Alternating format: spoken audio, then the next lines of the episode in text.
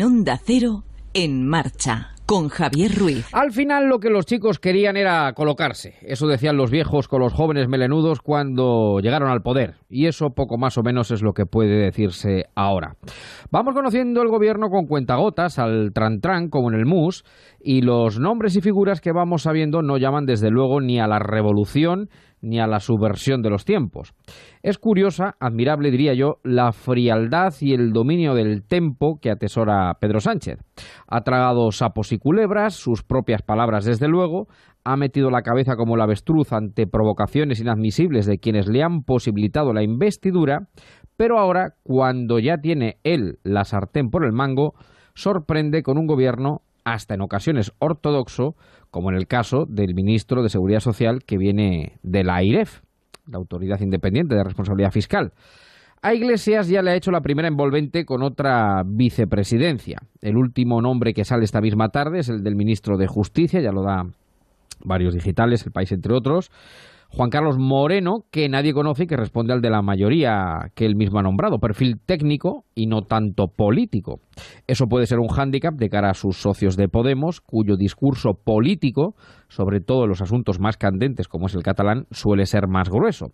Pero Pedro puede jugar también a la cárcel de oro se ha blindado con sus ministros y el protocolo de colaboración para evitar sorpresas y sobre todo deslices mediáticos.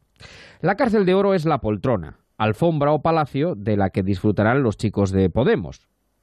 Disfrutarán mientras sigan siendo buenos y no echen los pies por delante.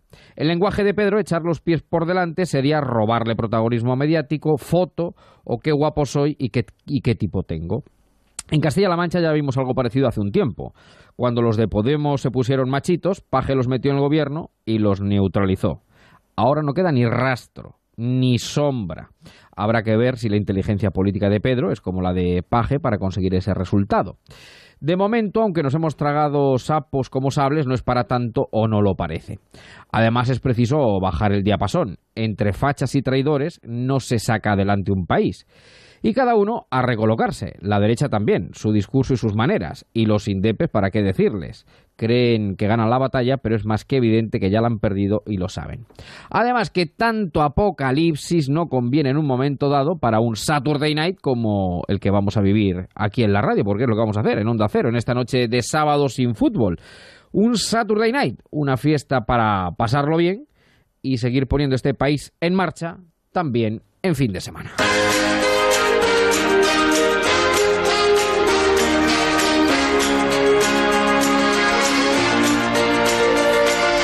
Marcha. Javier Ruiz.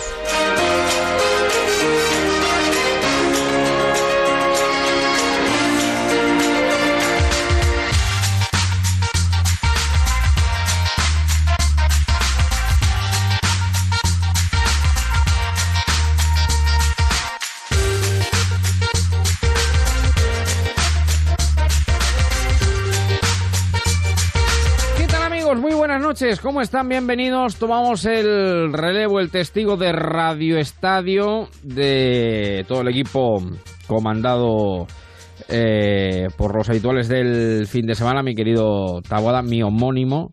A mí también Taboada me pregunta muchas veces qué bien te siento y qué bien te escucho en el Radio Estadio. Digo, qué me gustaría a mí, lo bien que lo hace Taboada. En fin, bueno, por aquí estamos de Javier Ruiz a Javier Ruiz y tiro porque me toca. Dos horitas de radio por delante con lunerías de gobierno, es lo que toca, ¿no? estamos eh, conociendo el gobierno como las cuentas de un rosario inacabado, que diría el poeta o el cantautor. En fin, el caso es que de ello hablaremos ya en la última parte de este programa, dos horitas que tenemos por delante, en nuestro lobby siempre desengrasando, desengrasando, porque al final no es para tanto si la vida sigue. La vida sigue, y fíjense si sigue y continúa, que eso, aquí estamos en Saturday Night. Eh, con el gallo, que lo tengo ya por aquí dando vueltas, con Marquitos Galván, que nos va a poner en órbita para que el ritmo no pare en un fin de semana. Vamos a hablar, vamos a hablar de varias cosas esta, esta noche. Vamos a hablar de, de la historia de un pueblo que ha entrado en las grandes bibliotecas, eh, un pequeño pueblo de España, Fernán Caballero, un pueblo manchego que ha entrado hasta la biblioteca del Congreso de los Estados Unidos. Luego verán por qué.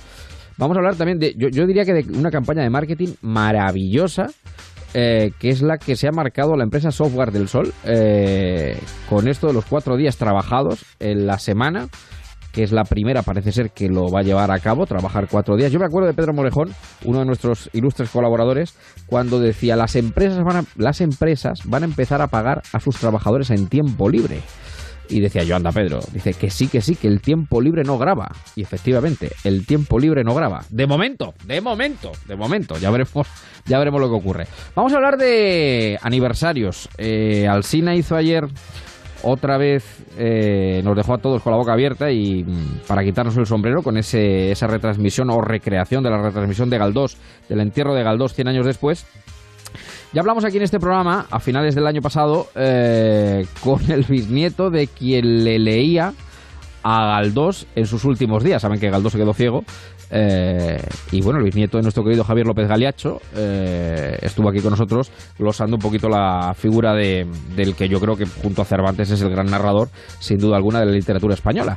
Pero hoy vamos a hablar de otro gran narrador que también celebra su año, Miguel Delibes. Eh, el Camino, Los Santos Inocentes, Las Ratas cinco horas con Mario, el disputado voto, el príncipe destronado, el hereje, en fin, el diario del cazador, bueno, tantos y tantos que luego con Antonio ya repasaremos porque la era del Ibes siempre es una delicia. Eh, 100 años de su nacimiento, escritor y periodista. Eh, vendrá por aquí nuestra psicóloga de guardia, Ana María Ángel Esteban. Hoy, Saturday Night, vamos a ver, eh, desde el punto de vista, bueno, de una psicóloga, mm, también sexóloga, especialista en terapia clínica de eh, parejas, bueno, como son las técnicas de liga, sí que se sigue ligando hoy en día, porque en fin, esto eh, se dice, se cuenta, se comenta que todavía se liga hoy en día y como siempre, como, bueno, para abrochar por nuestro lobby, eh, para desengrasar y repasar toda la actualidad de esta jornada. Pero siendo Saturday Night 9 y 12, 8 y 12 en Canarias, recordando a todos los oyentes que hay un grupo de Facebook que les espera con los brazos abiertos de par en par para que vengan, para que se hagan notar que es en marcha con Javier Ruiz. Eh, ahí nos pueden encontrar. Es un grupo además maravilloso porque tiene vida todo el año. Es como este programa, eh, como tiene cepa manchega, fundamentalmente, es como el Guadiana, que aparece y desaparece. Pero el grupo no, el grupo está los 365 días del año con sus 365 noches. Y por aquí ya veo pues, a Juan Raimundo, a Piticlin, a Germán, a Rafael, en fin, que ya hay muchos que están en marcha, a los cuales eh, naturalmente doy las gracias por seguir ahí pero siempre nos gusta empezar con música el programa y hoy, pues hombre, teniendo al gallo con nosotros, siendo Saturday Night, por favor, que no nos falte de nada. En marcha, Onda Cero.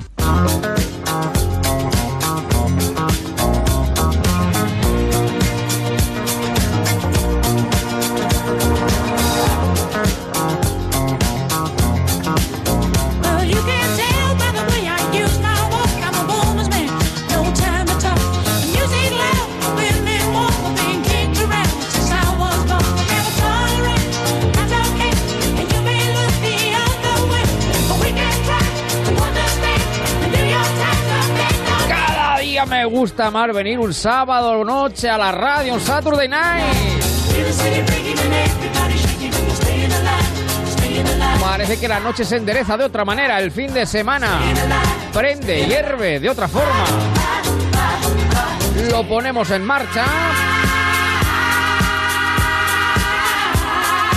Y no quería yo dejar por ello de saludar en estas primeras rampas del 2020 a quien está en lo más alto de todo el Palomar, de toda la radio.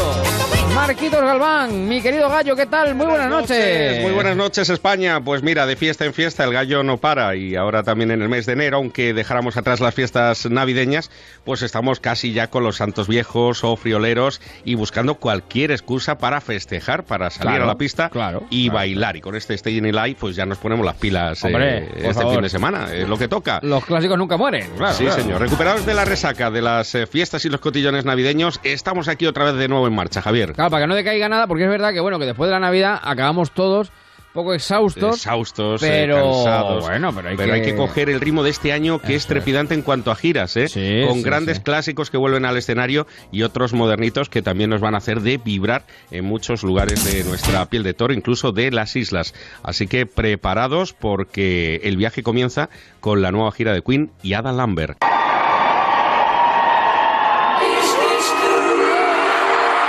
¿Y por qué Queen? ¿Por qué Queen, querido amigo? Pues mira, eh, nos dejó ese buen sabor la película el año pasado y fue entonces cuando iniciaron una gira por eh, América con un Got Talent, con Adam Lambert, que es el niño guapo, que canta bien, que reúne todas las eh, premisas para conquistar eh, escenarios y televisiones y empezó una gira llamada Rhapsody que conquistó bueno pues eh, buena parte de los Estados Unidos Eh, de hecho esto que estamos escuchando es la grabación de un concierto en Phoenix y ahora pues esta gira viene a España empieza Ah, por amigo. Europa en 2020 Sí. pero ciertamente ya sabemos que nuestro país eh, desembarca en Madrid el 7 y el 8 de julio en el Within Center. Creo que ya están, eh, si no a la venta, pues a punto las entradas, creo que de media ronda los 200 euritos, Ah, bueno. nada más, pero bueno, es que es un espectáculo de lujo, porque vuelven los mismísimos Queen. Aunque digan que sea una versión edulcorada, solamente ya ver a Brian May en el escenario tocando con su guitarra los acordes de toda la vida de esta banda, creo que bien lo merece.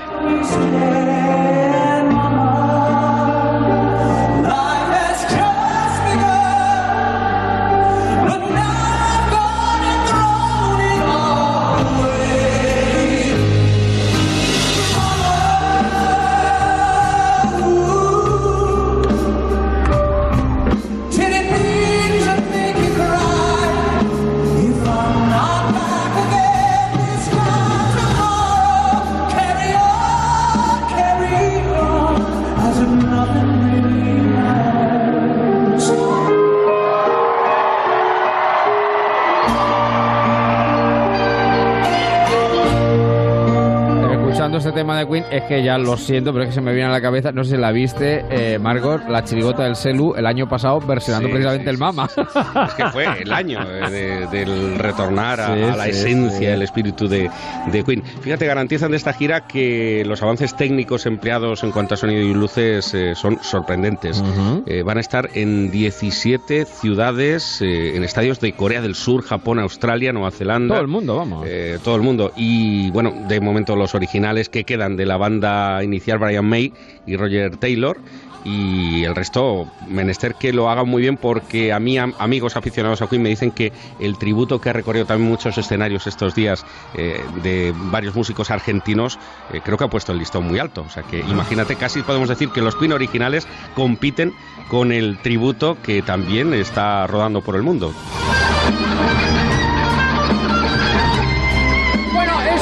Cuanto a los clásicos, en cuanto a lo que más se ha dejado oír, sentir esta Navidad y que puede emprender el camino del 2020, ¿con qué nos quedamos? Pues nos quedamos con estas reinonas que también están petando las redes, el Spotify. Son Carol G y Nicki Minaj. Mira cómo suena esto. Ya no tienes cosa. Hoy salió con su amiga. Dice que pa' matar la tusa. Que porque un hombre le pagó mal. Está dura y abusa. Vamos. Chicas al poder. Ya sabes que aquí en España siguen estando muy de moda las triunfitas, Ana Guerra, Sí, Aitana, sí, sí, sí, sí, sí. el estilo Lola Índigo. Pues bien, es lo que en definitiva también triunfa en ah, América y particularmente en todo el mundo latino.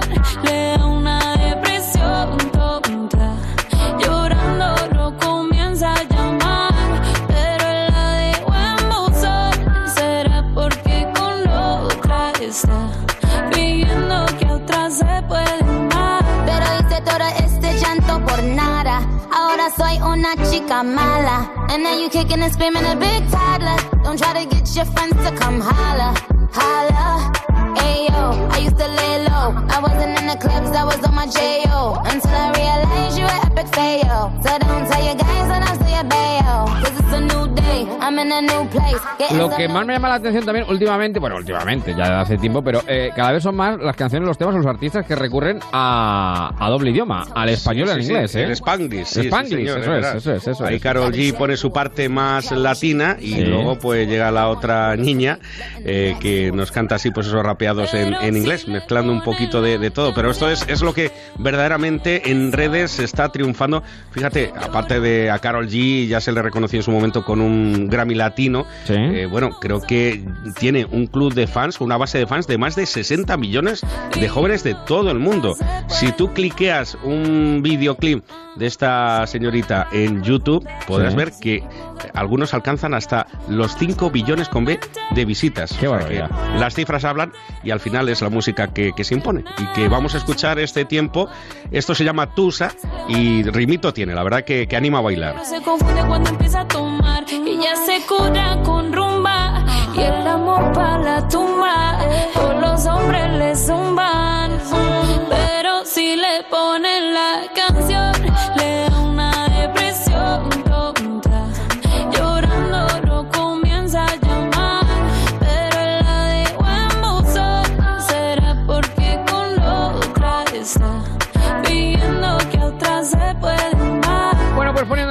el Saturday Night, aquí en marcha en Onda Cero. En esta noche de enero, fría en lo meteorológico, cálida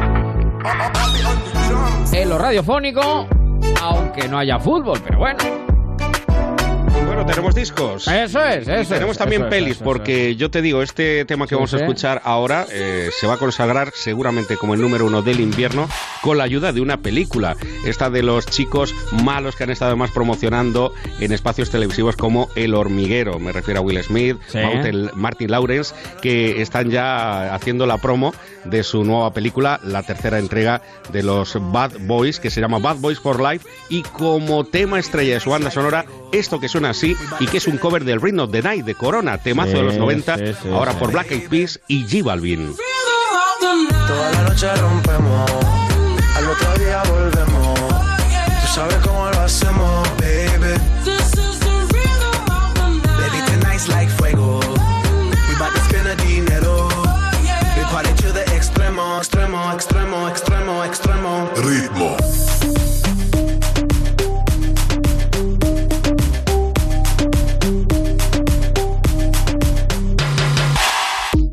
No son ni Reebok ni Sonai, nah.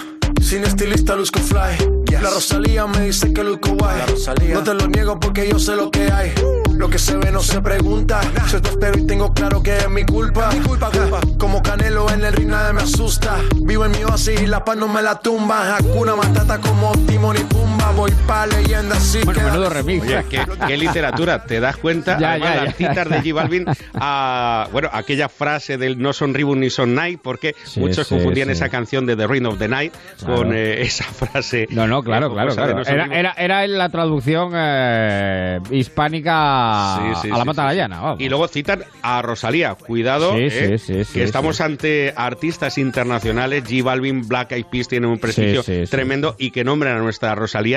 Pues oye, denota que, esta chica también va a seguir dándonos alegrías este año y que tiene una gran proyección desde España al mundo. Pero vamos, no me negarás que esto tiene un ritmazo eh, para ponernos en marcha en cualquier momento, en cualquier lugar y fiesta. Party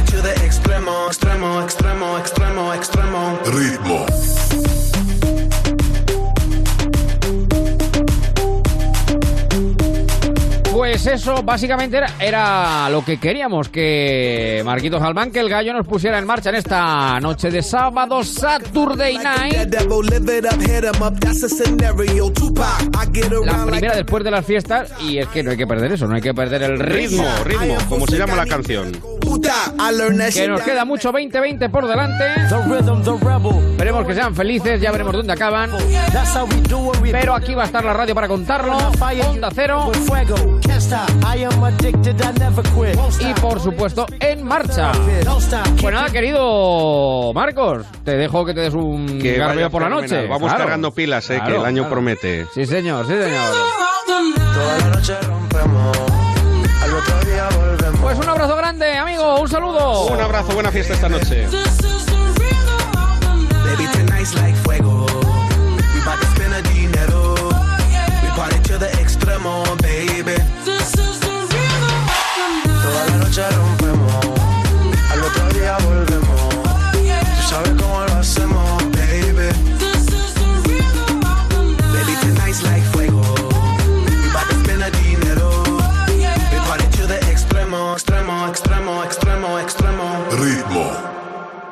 Ponte You like that en space? marcha con Onda Cero.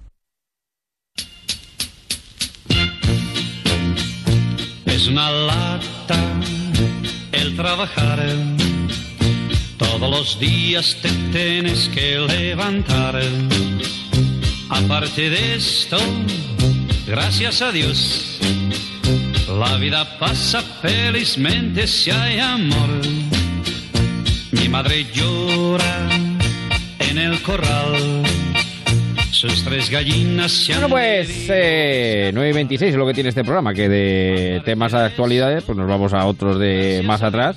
Eh, saludo a Merche, que se ha unido al grupo de En Marcha del Facebook. Dice, gracias por aceptarme. Os he pillado mientras hacía zapping. Bueno, pues bienvenida. Aquí estamos en directo, 9 y 26, 8 y 26 en Canarias. Y en su explicación el- es una lata el trabajar porque vamos a hablar de lo que yo creo. eh, bueno, voy a saludarlo en primer lugar. Juan Antonio, ¿qué tal? Buenas tardes o buenas noches ya. Buenas noches, Javier. Bien. Juan Antonio Mayenco, director de comunicación de Software del Sol. Eh, ahora vamos con todo ello, pero la primera pregunta es, ¿no ha sido una campaña de marketing maravillosa, querido amigo? Pues. sí, ¿para qué te voy a decir lo les cuento, les cuento, les cuento, para, para que los oyentes, para, para, para encuadrar el tema. Software del Sol es una empresa que, eh, que es de Jaén eh, y que es la primera que tengamos noticias, lo mismo a lo mejor hay alguna más, pero desde luego la que de manera más clara eh, ha decidido apostar por la semana laboral de cuatro días. Eh, y los he visto, bueno, los he, eh, te, te he sentido con Julia, con Cantizano, con Jaime esta mañana. Eh, ahora nosotros, por ejemplo, te he leído en El Mundo, en El País, en, en media prensa española. Eh, yo creo, vamos, que os habéis marcado una campaña de publicidad sin gastar un euro, como diría el otro, pero vamos, pero, pero tranquilamente. Hoy hablaba con un compañero y dice que nos falta salir ya las hojas parroquiales, ¿no? Porque ha, se ha desmadrado esto. Bueno, queríamos eh, contarlo y, y así sí, lo hemos sí. contado, y, pero bueno, ha sido tomado con mucha más viralidad de lo que esperábamos al principio. Sí, sí, sí. Ha- Hay ganas, hay ganas de, de tiempo libre y de vacaciones. Lo de la hoja parroquial habrá que esperar a mañana, que es domingo, que es cuando salen. Seguramente en, en alguna, en alguna. En alguna habrá alguna mención, en alguna habrá alguna mención. Bueno, eh, decía yo al principio del, del programa, eh, tenemos un colaborador que es Pedro Morejón, eh, con el que hacemos el Club del Optimista, y bueno, en fin, eh, es experto economista, y me decía, hace un tiempo, eh, hace ya tiempo que me dejó un poco descolocado, dice, Javier, dice, las empresas van a pagar cada vez más a sus empleados en tiempo libre. Y digo yo, Mm. Pedro, digo, no me lo creo. Eh, dice, mira, ten en cuenta, eh, él como buen economista también me decía, dice, el tiempo libre no graba. Digo, anda, digo, pues es verdad, el tiempo libre, de momento, de momento no, graba, no no, lo graba, no paga impuestos, no paga impuestos. Entonces, eh, bueno, la cuestión es eh, que, en fin, habéis apostado por esta semana de cuatro días, que la pregunta es cómo se hace. Es decir, ¿cómo se hace? ¿Cómo os organizáis? Sois 181 trabajadores, tengo entendido. ¿Y Sí. cómo os organizáis para que estén todas las necesidades cubiertas? Pues ese fue el, el gran reto que se nos lanzó en el 2019 desde la dirección ejecutiva. Teníamos que cuadrar que todos los trabajadores de Software del Sol trabajaríamos cuatro jornadas laborales a la semana, dando servicio a nuestro parque de clientes, que es nacional, de durante cinco, ¿no? Eh, eh, como tú bien has dicho, no, no hemos encontrado referencia, ¿no? Lo primero que hicimos fue buscar a ver dónde podíamos basarnos, podíamos eh, tomar experiencias previas y no, por desgracia no hemos encontrado. Si teníamos noticias, porque algunas empresas del norte de Europa, que era Japón, Microsoft había hecho algunas, algunas pruebas que incluso le habían dado resultados, ¿no? Porque habían aumentado la productividad, pero no no existía un, un- espejo en el que mirarnos, ¿no? Entonces empezamos de cero y al final eh, creemos que hemos encontrado la, la fórmula por lo menos para para nosotros perfecta, ¿no? Que es todos aquellos compañeros que no trabajamos cara al público, trabajamos Sí. de lunes a jueves, los viernes, para nosotros ya los jueves por la noche ya es viernes, ¿no? Ya fin de Y- semana. Ya vosotros ya habéis llevado semana. a cabo, nunca mejor dicho, lo del juernes. No sé si habéis escuchado alguna vez ese término del juernes, ¿no? Vosotros Lo- habéis... lo hecho práctico. Claro, claro. Vosotros ya en la, en la legislación laboral habéis puesto ya el jueves. el jueves. Y luego los compañeros que atienden a nuestros clientes van haciendo un turno rotatorio. Una semana descansan el lunes, la siguiente el martes, así de forma sucesiva, hasta que llegan a la quinta semana que descansan el viernes y descansan el lunes, porque sería su nuevo ciclo, con lo cual cada Sí. cinco semanas además se encuentra con un puente de cuatro días. Y así cubrimos los servicios, hemos incorporado a 16 nuevos compañeros para cubrir esos huequecitos que puedan quedar libres eh, y llevamos trabajando desde el 2 de enero sin ningún tipo de incidencia. Nuestros clientes no han notado merma en la calidad del servicio, nosotros Sí. ya vamos descansando, ahorramos, porque lógicamente, ahí, por ejemplo, ayer, viernes, ya que me pierdo ya, porque mi primer viernes me he dedicado a trabajar contándolo, ¿no? El viernes me he dedicado bueno, es lo que tiene un responsable de comunicación, de comunicación, básicamente. que estamos para todo, que estamos para todo. Bueno, pues, Claro. pues media empresa estaba pagada y algunos puestos libres de atención al cliente, con lo cual también generamos ahorro y menos gente en carretera. Nosotros trabajamos en un parque tecnológico que está a pocos kilómetros de Jaén, por lo cual Sí. también colaboramos bueno, por eh, nuestro granito de arena con el medio ambiente y encima hemos generado 17 empleos. ¿no? Creemos que por ahora todo nos está saliendo redondo. Ahora ya me dice que está Greta Thunberg en la plantilla y vamos, ya me caigo de cuenta.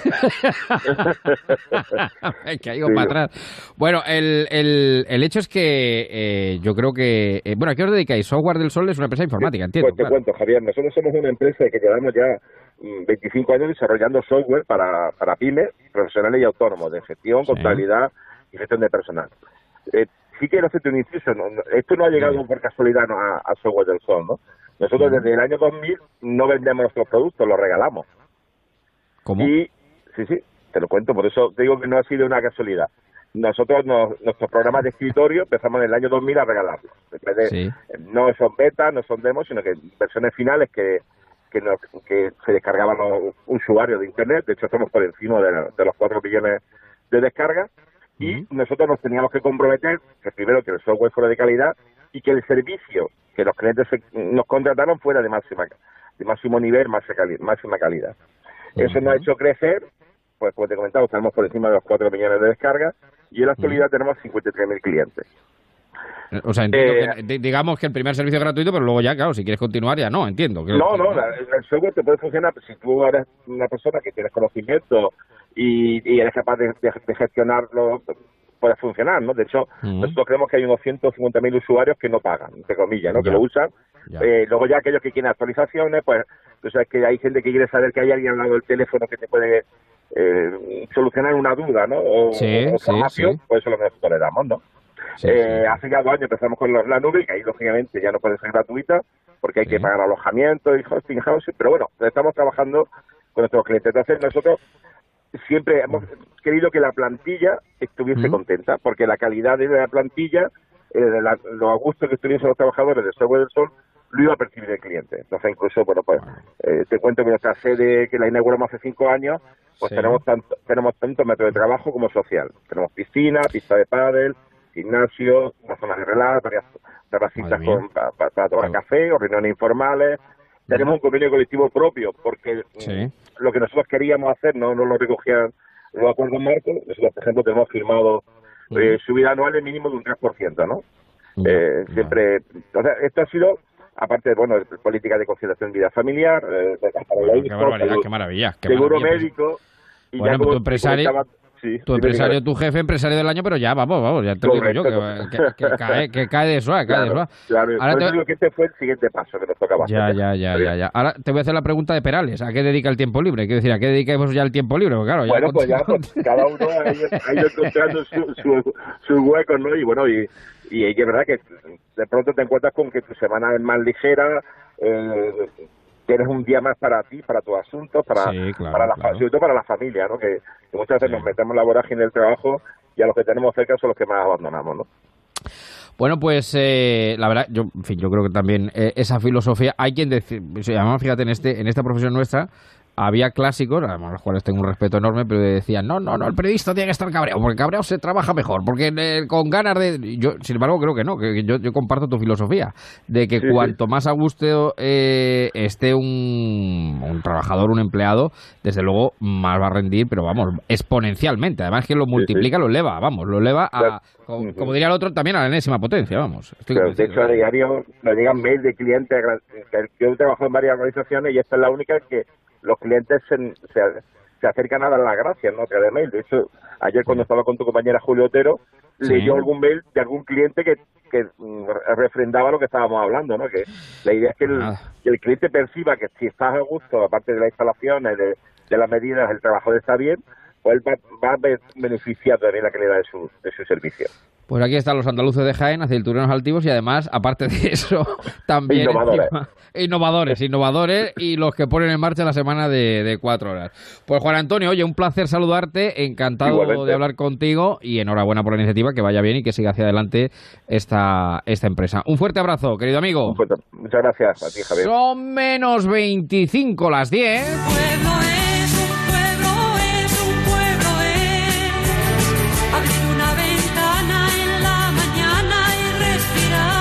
Vamos mezclando clásicos de toda la vida con aquellos. eh, con aquellos temas que van sonando ahora. Hablamos. Pues hablamos de un pueblo de España que ha conseguido una pequeña hazaña que yo creo que. En fin, eh, sus. eh, eh, promotores, los promotores de la idea, desde luego, no soñaban eh, cuando lo hicieron. Y es un pueblo manchego, se llama Fernán Caballero, apenas tiene mil habitantes, la provincia de Ciudad Real. La historia de este pueblo manchego, pues curiosamente, eh, ha llegado muy lejos. Eh, tanto como que ahora voy a saludar y lo van a entender eh, por qué Alberto Jiménez Ruiz, que es el autor de la historia de su pueblo, de Fernán Caballero. Alberto, ¿qué tal? Muy buenas noches. Buenas noches, Javier. ¿Cómo Eh, está? Ante todo, eh, muchas gracias por atribuirme el libro, la autoría del libro, pero no soy yo solo. Eh, participó mi hermana, se incorporó mi hermana cuando yo empecé y, y continuamos los dos durante siete años Eso para es, eso es. terminar a hacer la obra. Estamos aquí los dos para Sí. que contestarte a las preguntas que tú quieras hacer y que pretendas eh, hacernos porque digamos es un, un libro que nos salió del alma como se suele decir Sí. porque nosotros eh, amamos a nuestro pueblo y Fernán Caballero para nosotros Sí. es tú has dicho que es un pueblito y efectivamente es un pueblito pero para nosotros es lo más grande en pueblo que se pueda conocer Bueno, eh, hay que decir que la historia que tanto Sí. Alberto como Patro, eh, Jiménez Sí. Ruiz, han escrito, está en bibliotecas como la British Library o la del Congreso de Estados Unidos. De ahí que nos haya llamado la atención. en- no no pero escucha escucha Javier Escucho, escucho. está está en Harvard También. está también. en está en Yale. Está en la Real Academia de la Historia. Está en la Biblioteca Nacional de España. Está un dato muy aparentemente un poco tonto pero muy bonito que está en la Biblioteca del Escorial. Ah, está bien. en la Universidad de Toulouse, en la de Bavaria, de, de Múnich, en la Universidad Autónoma de, de Madrid. Bueno, que está en fin, en vamos, muchos está sitios, en muchos sitios. Y, esto sitios. porque, Pero porque es una... escucha, sí, escucha, dime. eh, Javier, y perdona que te interrumpa. Nos gustaría que estuviese en el corazón de todo Fernanduco. Bueno, eso está muy bien, pero la, la cuestión es que, bueno, ¿y cómo es posible que la historia de un pueblo, de un pueblo pequeño, eh, Mm. un pueblo manchego como el Fernán Caballero, pues eso, esté en la, en la biblioteca nada más y nada menos que del Congreso de los Estados Unidos, que no estamos hablando aquí de, de Mm. cualquier cosa. Bueno, es un libro eh, de mil páginas, nada más y nada menos, después de siete Sí. años de trabajo, que luego tiene una edición más reducida. Pero claro, eh, el, bueno, el truco no es el truco, al revés, el truco entre comillas, pero digamos que la virtud que tiene es que ha venido de la mano del Consejo Superior de Investigaciones Científicas. ¿Es así? Eh, bueno, eso, eso mm, ha venido de nuestras manos. Y luego eh, eh, al Consejo de Investigaciones Científicas le gustó. Y eso, digamos, hay que agradecérselo. Pero eh, eh, el, fue, ¿cómo digamos que el yo? Consejo el fue... germen, el germen formador Sí. no es por tirarnos pegotes aquí, sino simplemente que eh, nosotros, dado el amor que tenemos por el pueblo y dado que eh, eh, queríamos festejar Sí. el octavo centenario de la fundación de Fernán Caballero, Sí, pues entonces nos, nos hizo hacer la historia. entiendo. Pero eh, luego, eh, si es cierto, pues igual que hoy eh, nos estás haciendo una entrevista Sí. que, que nosotros te agradecemos, pero mm, el CSIC se fijó en el libro y le gustó, como luego posteriormente le gustó a la British, eh, le Exacto. gustó a, a Harvard, le gustó a, a- a mucha gente importante, curiosamente, del extranjero. De Sí, porque España, ha tenido, ha tenido más repercusión fuera que dentro, es verdad. es mucha Eh, más reper- mucha más repercusión y mucho más importante a nivel del extranjero que a Sí. nivel español. Bueno, Pero mm, eso es propio de nuestra idiosincrasia Bueno. y entonces pues pero bueno Eso no, no, no, no, no extraña a nadie. Bueno, eh, son ustedes los que se han costeado el libro. Sí, sí, se vende sí, por sí, 23 euros en internet. y en 23 euros con lo es. cual ganamos la gran y enorme cantidad de un euro por libro. Bueno, y en algunas librerías. Eso cuando está hecho con amor, eh, como es el caso, No, eso no, es lo no, de, no, te vuelvo, eso te lo de vuelvo a menos. decir, eso lo de Javier. menos, Eh, claro. Exacto, perfecto, Javier. Tú Eso has dicho la frase adecuada. Bueno, Baviera, las universidades de Baviera, de Harvard, de Yale, de la Autónoma de Madrid, de Toulouse, como digo, la Biblioteca del Congreso de los Estados Unidos. Bueno, y, y le, y le voy a decir, porque no tengo mucho tiempo, eh, pero Alberto, ¿qué tiene el libro? Es decir, que para que, ¿por qué está tan bien hecho eh, para que se hayan fijado tantas, bueno, tantas bibliotecas que lo hayan solicitado? Pues mira, Javier, eh, la obra tiene más de mil páginas. Sí, Está dividida en tres partes y tiene 14 capítulos. sí. Este libro tiene 1.700 notas a pie de página. barbaridad. 1.700 notas a pie de Sí. página. Tiene un repertorio de fuentes y bibliografía de más de 70 páginas. Hemos consultado más de 1.400 obras para su redacción y hemos estado siete años trabajando día y noche ¿eh? porque yo en, en aquel entonces también mm, trabajaba en, en mi profesión eh, Era médico, ¿no? eh, me- sí, de traumatólogo. y mi hermana también trabajaba como profesora, pero ella de, de geografía e historia, y con lo cual, digamos, estaba dentro del contexto, como se suele decir ahora, pero eh, disfrutando ambos de Sí. la, la cosa que estábamos haciendo. Bueno, pues le- le- tiene a, a Patro a su lado, ha dicho. Sí, sí, te la, Pues te la paso. Pásemela, pásemela, por supuesto que la salude naturalmente a, a- a la coautora de este libro. Patro, ¿qué tal? Buenas noches. Hola, buenas noches, ¿qué tal? ¿Cómo estamos? Encantado de saludarla. Tengo poco tiempo porque, te- porque tengo dos, Nada. tres minutos, pero yo sí que me gustaría, Patro, eh, Sí, porque ya, dime, hemos, ya hemos contado las, las virtudes que tiene el libro, que la que, la que la han llevado, pues eso, a- por, por todo bueno, el, mira, nosotros por todo el de forma, mundo. Nos ha vamos, de forma sorprendente, Sí. el libro ha tenido un eco internacional y también Sí, sí. nacional, ¿me entiendes? Y también nacional. Pero mm, mm, sobre todo es que, que, bueno, el amor a la historia, el amor a, a nuestro pueblo, eh, nos hemos metido en la historia de nuestro pueblo y cada vez que íbamos e investigábamos y sacábamos documentos decíamos, pero si esto sí, esto, esto no lo podemos, tenemos que tratar, tenemos que seguir trabajando, tenemos que profundizar. Y claro, pues eso mm, se dilató en siete años. En Pero, años. Patro, bueno, yo, dime, dime. yo quería que, em, claro, no en mil páginas, que, o, o en 200, porque creo que hay una edición más reducida de, de 200 Sí, una, aproximadamente. esa, esa ya la hizo, esa, esa edición reducida la hizo Eso mi es. hermano solo. ¿Me Bueno, eh, entiendes? Yo, yo no, yo no quise participar ahí porque, bueno, pues cada uno tiene su manera Cada de uno tiene su... Claro, Pero digo que, dime, eh, fíjese, la Segunda Guerra Mundial se puede contar, en, los de la radio, que, que el tiempo Sí, solo sí. en la radio, decimos que la Sí. Segunda Guerra Mundial se puede contar en 40 segundos. Yo le voy a dar Sí, 30 sí. para 30. que me diga, para que me diga, para que cuente a toda España en 30 segundos, eh, que cuente cómo es su pueblo, cómo es Fernán Caballero. Pues bueno, mira, yo te diría que la singularidad, la ¿Mm? singularidad de mi pueblo reside en lo siguiente. Dos puntos importantísimos a ver. que se, se producen en el siglo XVII, uno de ellos. Es que el pueblo en el siglo XVII Sí. se va a consolidar. Bueno, primero nació como villa indepe- eh, vamos, independiente, Villa Sí, Libre, sí, Villa sí, Libre, porque es una villa fundada. Claro, Sí, sí. fundada por la Orden de Calatrava, y todas las villas Sí. fundadas por la Orden de Calatrava eran villas libres. No estaban sometidas ni, al, ni a ningún señorío ni, a un- ni al rey. ¿Me entiendes? Sí. Eso ya la marca, eso es muy Sí. importante. Bueno, Sí. no, pero como no me da tiempo, voy de- No, no da tiempo, no da tiempo, no da tiempo. Consolida- se consolida en el siglo XVII como municipio. Cuando el pueblo se enfrenta al señorío de Malagón.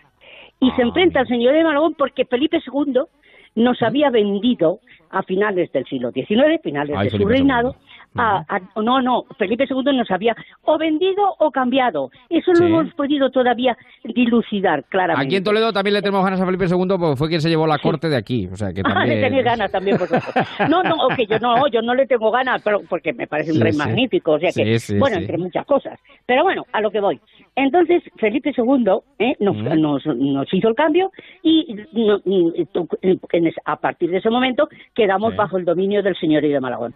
Muy Con bien. el cual nuestro pueblo no estaba de acuerdo, nunca. Sí, sí. El consejo de nuestro pueblo nunca estuvo de acuerdo. Y entonces, Sí. aprovechando el momento en el siglo XVII de mm, cómo la, mm, los grandes políticos, los grandes pensadores políticos, como por ejemplo el padre Mariana, desarrolla, fíjate que en mi pueblo llega este sentimiento, este Mm, sentimiento, sí, desarrolla el derecho de resistencia que Sí, tienen los pueblos. ¿eh? Un Eh, gran para- politólogo, sin duda alguna, para- para- Mariana, un poli- gran politólogo para mm, mm, lograr su independencia, su autonomía, que, mm, en la cual Fernán Caballero era totalmente amante, nos transformamos casi, no casi, es que fuimos, fuimos un fuente ovejuna. Bueno, Fuimos y se levantaron, y se levantaron. Y nos se levantaron. levantamos, bueno, lo tenemos estudiado, ¿eh? Bueno, El pleito, bueno. Todo lo tenemos estudiado perfectamente. Y Y, para bueno. eso tuvimos que ir a- al archivo de, de los duques de Medinaceli y, Sí. y ahí lo tenemos, Bueno. vamos, estudiado perfectamente aquí desde está la de obra. jurídico, ¿eh? Y aquí, y aquí obra, está la obra, obra. Patro. Aquí está la obra. ¿Cómo Pues? Ya, claro. que aquí Y está otra- la obra. Digo, y otra- Patro, es que, es que me, me tengo que marchar, es que me tengo que... ¿Te tienes me- que marchar? Pues mira, Claro, claro, la tenemos que... desamortización. de Eh, Mendizábal. dos datos. La desamortización del siglo XIX en Fernán Caballero fue equitativa y equilibrada. Sí. Porque en mi pueblo se desamortizaron el 46% del territorio, del Sí. terreno, del terreno, Sí. de la superficie. Mientras que en Malagón se, se- se desamortizó solo el 7,2%. Y en Fortuna se desamortiza solo el 1,3%. Te estoy hablando de los pueblos colindantes. Más cercanos. Y, por Bueno. otro, y, ese. y luego, el, Patro, por ya lo tanto, tengo que dejar, de lo tengo que- propietarios. Patro, Patro, lo tengo que dejar, que es que me, que, que Dime, me come dime, el tiempo, Javier, que, me, que me come el tiempo, que lo único que quería era eh, refrendar que eh, como las cosas bien hechas eh, y bueno, con hechas con tanto cariño, con tanto mimo, con tanto cuidado, incluso de un sí. pueblito pequeño como es Fernán Caballero, Es pueden pequeño, llegar, sí. pueden llegar, pues eso, a niveles, pues como la Biblioteca de los Estados Unidos, de Yale, de Harvard y Fíjate, de fíjate. otros lugares en el mundo. Patro, te Pues- tengo que dar un beso muy grande, un Pues un abrazo para, muy para, fuerte, para Javier. tu hermano también, Y para Alberto, y agradecerte que nos hayas atendido. Y que, y que, bueno, y un beso muy fuerte a toda la gente de mi pueblo. Un saludo, Patro. Gracias. Muchas un abrazo. gracias, Javier. Son y Adiós, un abrazo. 48, las 9 de este sábado, 11 de enero. Lo pequeño puede ser muy grande. Sí, Javier. Ya lo han visto. Ah. Ya lo han visto.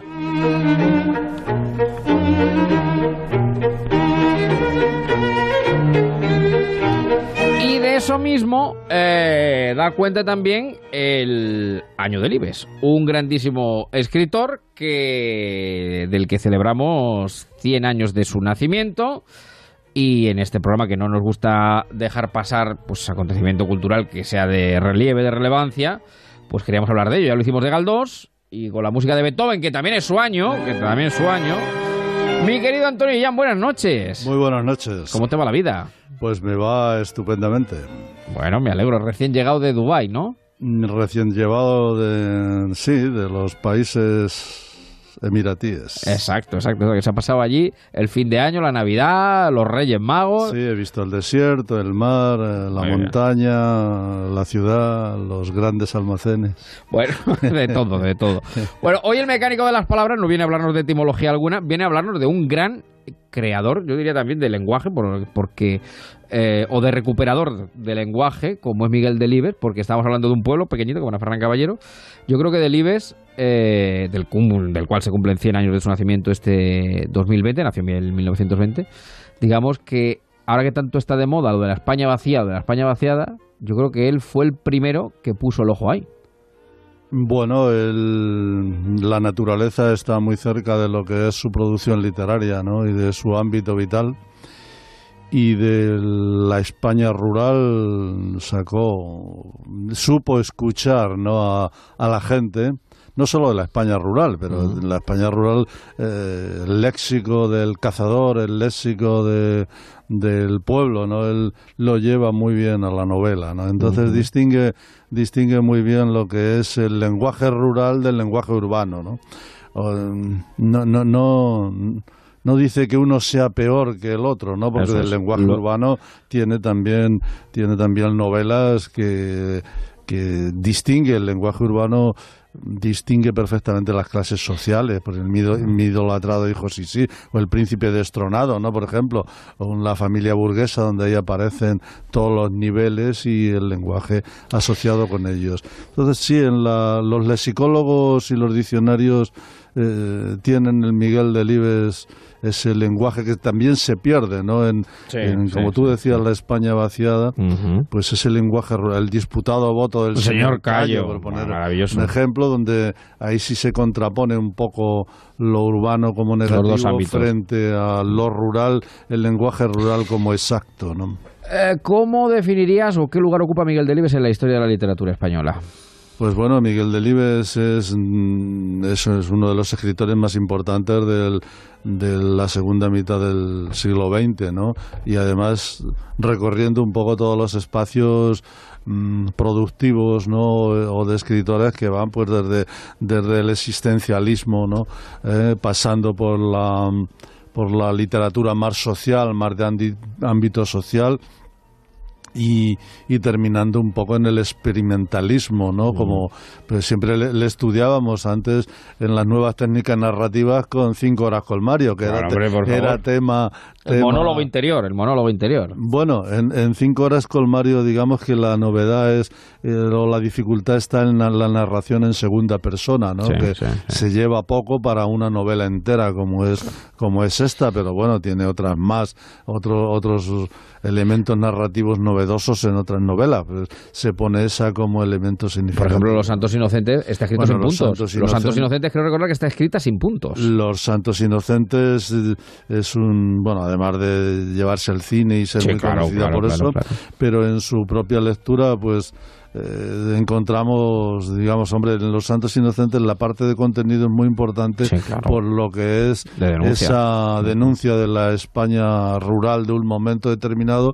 donde hay una mirar por encima del hombro del señorito al, al pueblo llano y trabajador, ¿no? Como era el de esa España rural del pueblo extremeño en este caso. Y me estaba acordando, claro, te estoy escuchando, es que me, claro, de Libes, yo creo que, eh, luego te preguntaré cuál es tu obra preferida y bueno, y cuál podemos recomendar, pero es que eh, cualquier libro de Libes es una auténtica delicia, pero me estaba acordando, claro, la primera etapa de Libes se da a conocer con La sombra del ciprés es alargada, Sí, de digamos que 1946-47, creo recordar, que fue premio muy- Nadal.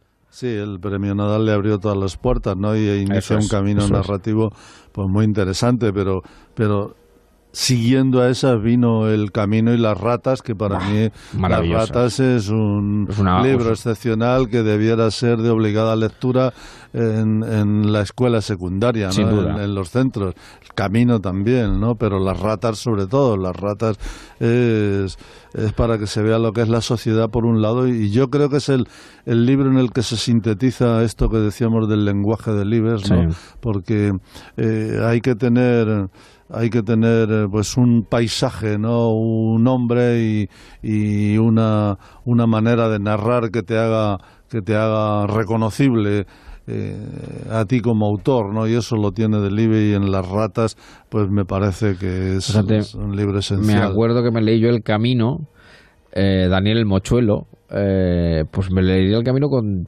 con 10, 12 Pues años. es como se con leía, 10, que- 12 que años. con- Delibes se puede leer Y perfectamente. recuerdo la última frase del camino, no se me olvidará, dice, y al final lloró. Y, y- y, claro, lloró el protagonista y lloraba el que, el que lo Y leía, y el que lo leía, y el lector también. lloraba a lágrima, a moco tendido, Sí, vamos. no, O sea el que- Camino es un libro que, bueno, es huelga que lo recomendemos como un libro importante de Miguel Delibes, es que lo es, ¿no? Sí, sí. Y yo, eh, son libros que no han perdido actualidad, quiero decir, no, no pierden actualidad como obra literaria de valor, que ya de por sí lo tienen, sino que no pierde actualidad como lectura, no es un libro pasado de moda, eso hay que leerlo, ¿no? Y bueno, yo creo que la novela grande es una de las novelas grandes de Delibes, ahora que se lleva tanto la novela histórica y tal, es el hereje. Sí, ¿no? es yo creo que el novela de senectud. ya. Claro, pero bueno, es un- una novela de, de mucho calado, de mucha profundidad, de mucho estudio, donde Delibes también demuestra otras cosas, ¿no? Después de haber escrito tanto, de- Delibes no es solo el cazador de, de Diario de un cazador, que es importantísimo, porque yo creo que el personaje de Diario de un cazador es, se mueve ahí Sí. entre a- entre una cultura malentendida y el lenguaje rural y tal, y, y luego tienes los otros en una región Sí. como Castilla-La Mancha, por ejemplo, Sí, sí, sí. que reivindica la caza, pues ahí los ensayos aquellos de la caza de la perdiz roja o el También. libro de la caza menor, ¿eh? o, o con la escopeta al hombro, yo creo que son, son libros que que hay que recomendar leerlos por lo bien escritos que están, que Sí, siempre sí, sí. lo decimos aquí en esta radio, que nos importan las obras por el- la buena utilización Del de, lenguaje. de nuestra lengua como herramienta, ¿no? Bueno, no hay que olvidar tampoco al Delibes periodista, fue director del Norte de Castilla durante mucho tiempo, durante un tiempo. Y yo te preguntaría cuál crees que es su obra maestra. Eh, de todas, porque es verdad que tiene un ramillete, ya hemos citado pues bastantes, ¿no? De, de- pero ¿cuál crees que es su obra maestra? Porque, por ejemplo, Anson, a mí me sorprende, Anson, por ejemplo, eh, mantiene y sostiene que es El Príncipe Destronado. Que, bueno, que es una gran novela, Bueno, ¿no? yo creo es una que muy buena novela, pero yo, sin embargo, pues quizá atendería más a lo que decías tú de las ratas o, o a lo mejor incluso Sí. cinco horas con Mario por lo que también supone de experimento ¿no? en un momento determinado. El Príncipe Destronado yo creo que es una novela muy interesante por porque eh, eh, lingüísticamente hablando porque nos muestra la estratificación del uso lingüístico Sí. en diferentes niveles, ¿no? Eso es. Y eso no es una cosa que se le ocurra, quiero decir, eso es algo que tiene que estar muy bien estudiado porque él tiene que escuchar cómo habla el chofer, cómo habla la criada o cómo hablan los señoritos que Sí.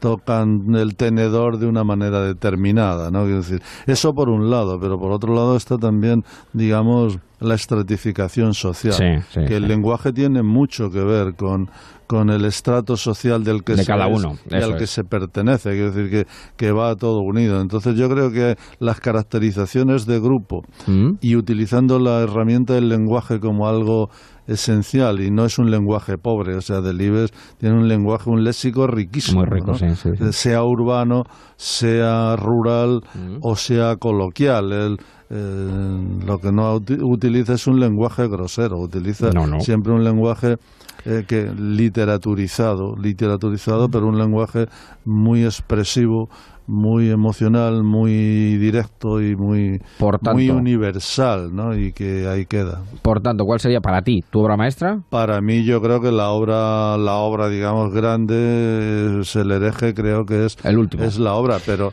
pero si yo tengo que mandar recomendar Ahí voy, ahí voy, lector- ahí voy, a un ahí voy, lector ahí le voy. recomiendo las ratas o el camino Exacto. primero y luego ya que entre Que siga, que siga en el mundo del Libes. Correcto, correcto, correcto. mi amigo este que le gusta la caza, pues digo, hombre, léete, léete el ensayito de la perdiz roja y sabrás lo que vale un peine. Sí, ¿no? pero yo creo que probablemente si alguien no ha leído a Delibes, eh, yo creo que el- la mejor manera de entrar a Delibes, yo coincido Yo contigo, le- es el le camino es y el las camino- ratas. El camino y, las ratas, ¿no? sí, sí. Creo que hay que entrar por ahí y luego, claro. Y luego ya seguir, eh, claro. Cinco horas con Mario, yo creo que, que esas cinco horas de, de la mujer de Mario hablándole al marido muerto me parecen de un extraordinario valor. Sublime, sublime. lo- está haciendo también ahí un repaso a la sociedad, de- a una vida, ¿no? A la sociedad de una vida. Bueno, querido Ian, es un placer volverte a sentir aquí en la radio, que hayas venido a compartir un Saturday Night, un sábado noche aquí con nosotros, porque el sábado por la noche se pueden hacer muchas cosas, entre otras sábado, leer. el sábado por la noche, bueno, sí, sí, se puede Claro. tomar un chocolatito también. También, y también. echarse un baile con la Exacto. parienta que uno tenga al lado o el pariente, ¿eh? Exacto, aquí exacto. no somos... Bueno, que te, te espero sentir mucho hecho este año, eh, pues hablando de palabras, hablando de libros, hablando de lo, de lo- Este de lo que nos gusta. El 2020 es un año bisiesto extraordinario para Exacto. la cultura Pues sí, y señor. para la lectura. Creo Sí, que hay grandes conmemoraciones. También tenemos el centenario de Isaac Asimov. También, que- que también, es- también, también. Que no deja de... Pues querido amigo, Pues muchísimas muy gracias. Muy buenas noches Un a todos placer, los oyentes de Onda. Cero, que es un placer estar aquí. Llegamos a las 10, noticias, y después una horita más. Vamos a ver cómo se liga, si es que sigue ligando, y abrimos nuestro lobby. Ahora noticias. Son las 10, son las 9 en Canarias. Noticias en Onda Cero. Buenas noches. El magistrado Juan Carlos Campos será el nuevo ministro de Justicia en el gobierno de coalición de Pedro Sánchez en sustitución de la fiscal de carrera Dolores Delgado. Con la elección de Campos se cierra la composición del nuevo ejecutivo de Sánchez. Campos asumirá la cartera de justicia tras más de tres décadas dedicadas a la judicatura y a la gestión, una carrera en la que ha compaginado los tribunales con cargos políticos en la Junta de Andalucía y el gobierno central de la mano del PSOE.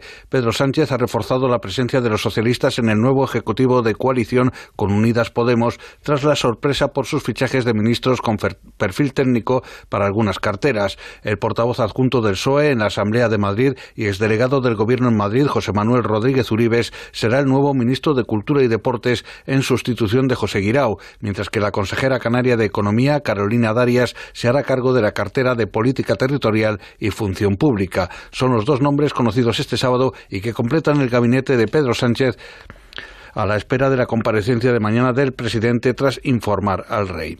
También hemos sabido que la portavoz de Podemos, Noelia Vera, será la próxima secretaria de Estado de Igualdad y Joaquín Pérez Rey, profesor de Derecho del Trabajo, número 2 de Yolanda Díaz en empleo.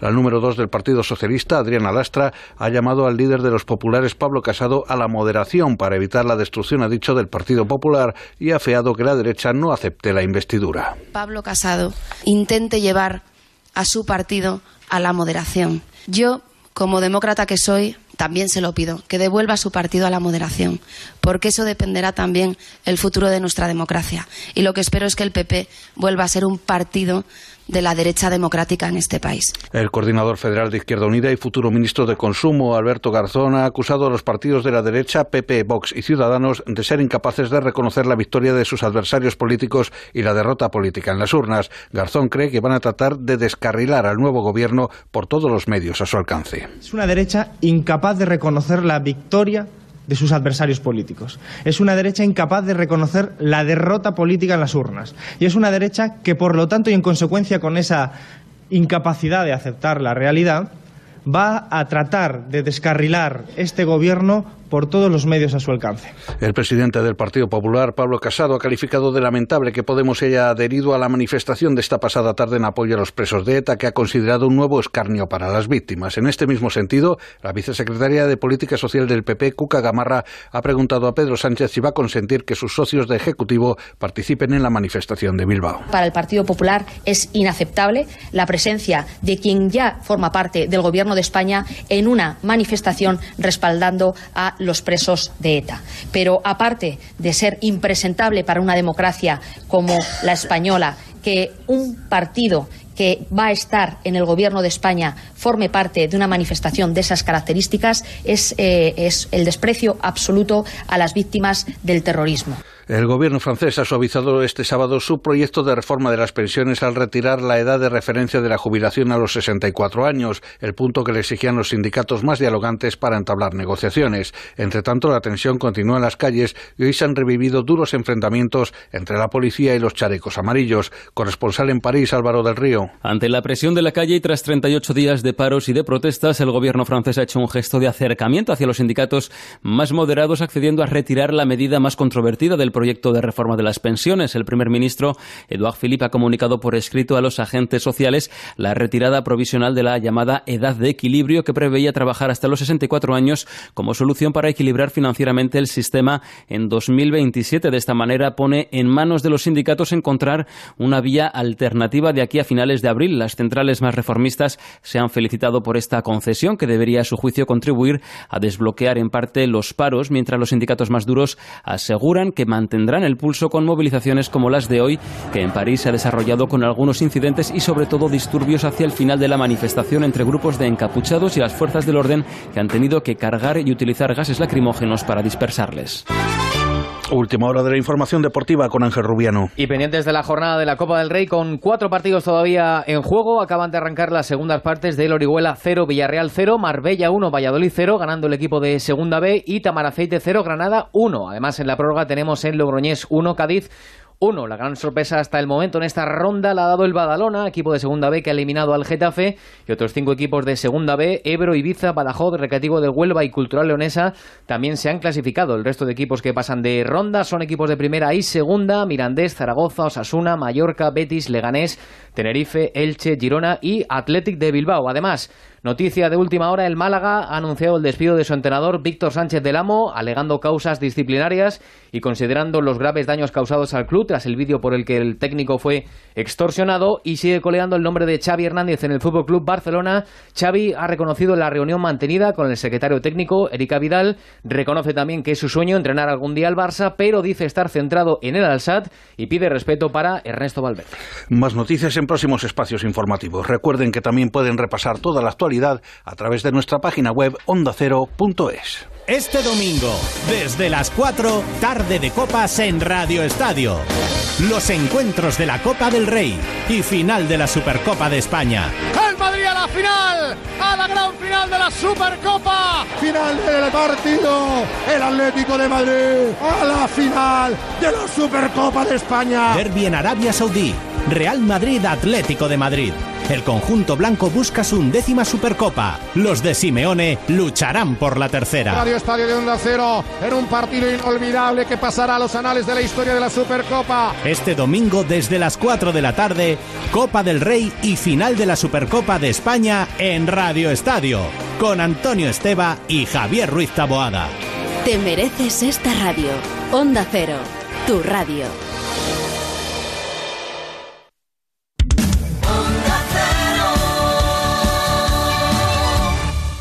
Ponte en marcha con Onda Cero y Javier Ruiz. Bailemos el bimbo. Bimbo, bimbo. Que está causando sensación. Con esta melodía que Éxitos como siempre. No. Lo que está sonando en Europa FM. A la par que en Onda Cero. Este programa siempre en vanguardia. Bueno, bueno, bueno, vamos a ver. Con toda la cantidad de temas que se pueden tratar un Saturday Night, un sábado noche. Nos hemos dicho. Un sábado noche. ¿Se sigue ligando un sábado noche? ¿Hay que ligar un sábado noche? ¿Es posible ligar? ¿Y cómo se liga ahora? ¿Estudias, trabajas, te sientas o te levantas? Pues vamos a verlo. Bailemos el bimbo. Porque claro, yo no sé, Ana María Ángel Esteban, psicóloga clínica, sexóloga, colaboradora de En Marcha, en Onda Cero, ¿qué tal? Muy buenas noches. Yo no puedo hablar. Feliz Saturday Night. Ay, dale. Porque claro, eh, ¿tú cómo ligabas? O, o cómo te ligaron a ti en un momento Uy, ya no me determinado? acuerdo, hijo mío, por Dios. Con esta edad. Porque a ti te dijeron alguna vez lo de estudias o trabajas. Eh, ya se lo puse yo. sí, estoy estudiando. Ya, ya. Pero esto ya no se hace, ¿no? Lo de estudias, Eh. lo de estudias o trabajo o trabajas. Bueno, se hace un poco más extendido. no se hace así No, no, te- básicamente tú dices estudias o trabajas y te mandan por donde has venido directamente. Eh, vamos, te miran con cara loca y dicen, ¿cómo? Claro, claro, claro. ¿A ti te has ligado con el bimbo alguna vez o no? Pero vamos a ver, pero, pero si esto yo ni lo conocía cuando nací. El bimbo que está causando sensación siempre en vanguardia este programa. En lo último de lo último. Bueno, vamos a ponernos serios porque esto es... Bueno, pero mira, a ver, que se vaya a algún sitio a ligar y se encuentre esa música, pues ya... Sale corriendo. Ya tenemos una fiesta. Sale corriendo del favorito. Bueno, el, el- el Tito Víctor, mi querido Víctor García Chocano, él siempre decía que en el Boys, eh, el Boys Club, que era donde él iba... Eh, claro. A ver, ¿cómo vamos? que era una, una discoteca de Alcázar de San Juan, siempre se esperaba, siempre se esperaba a que tocara la lenta.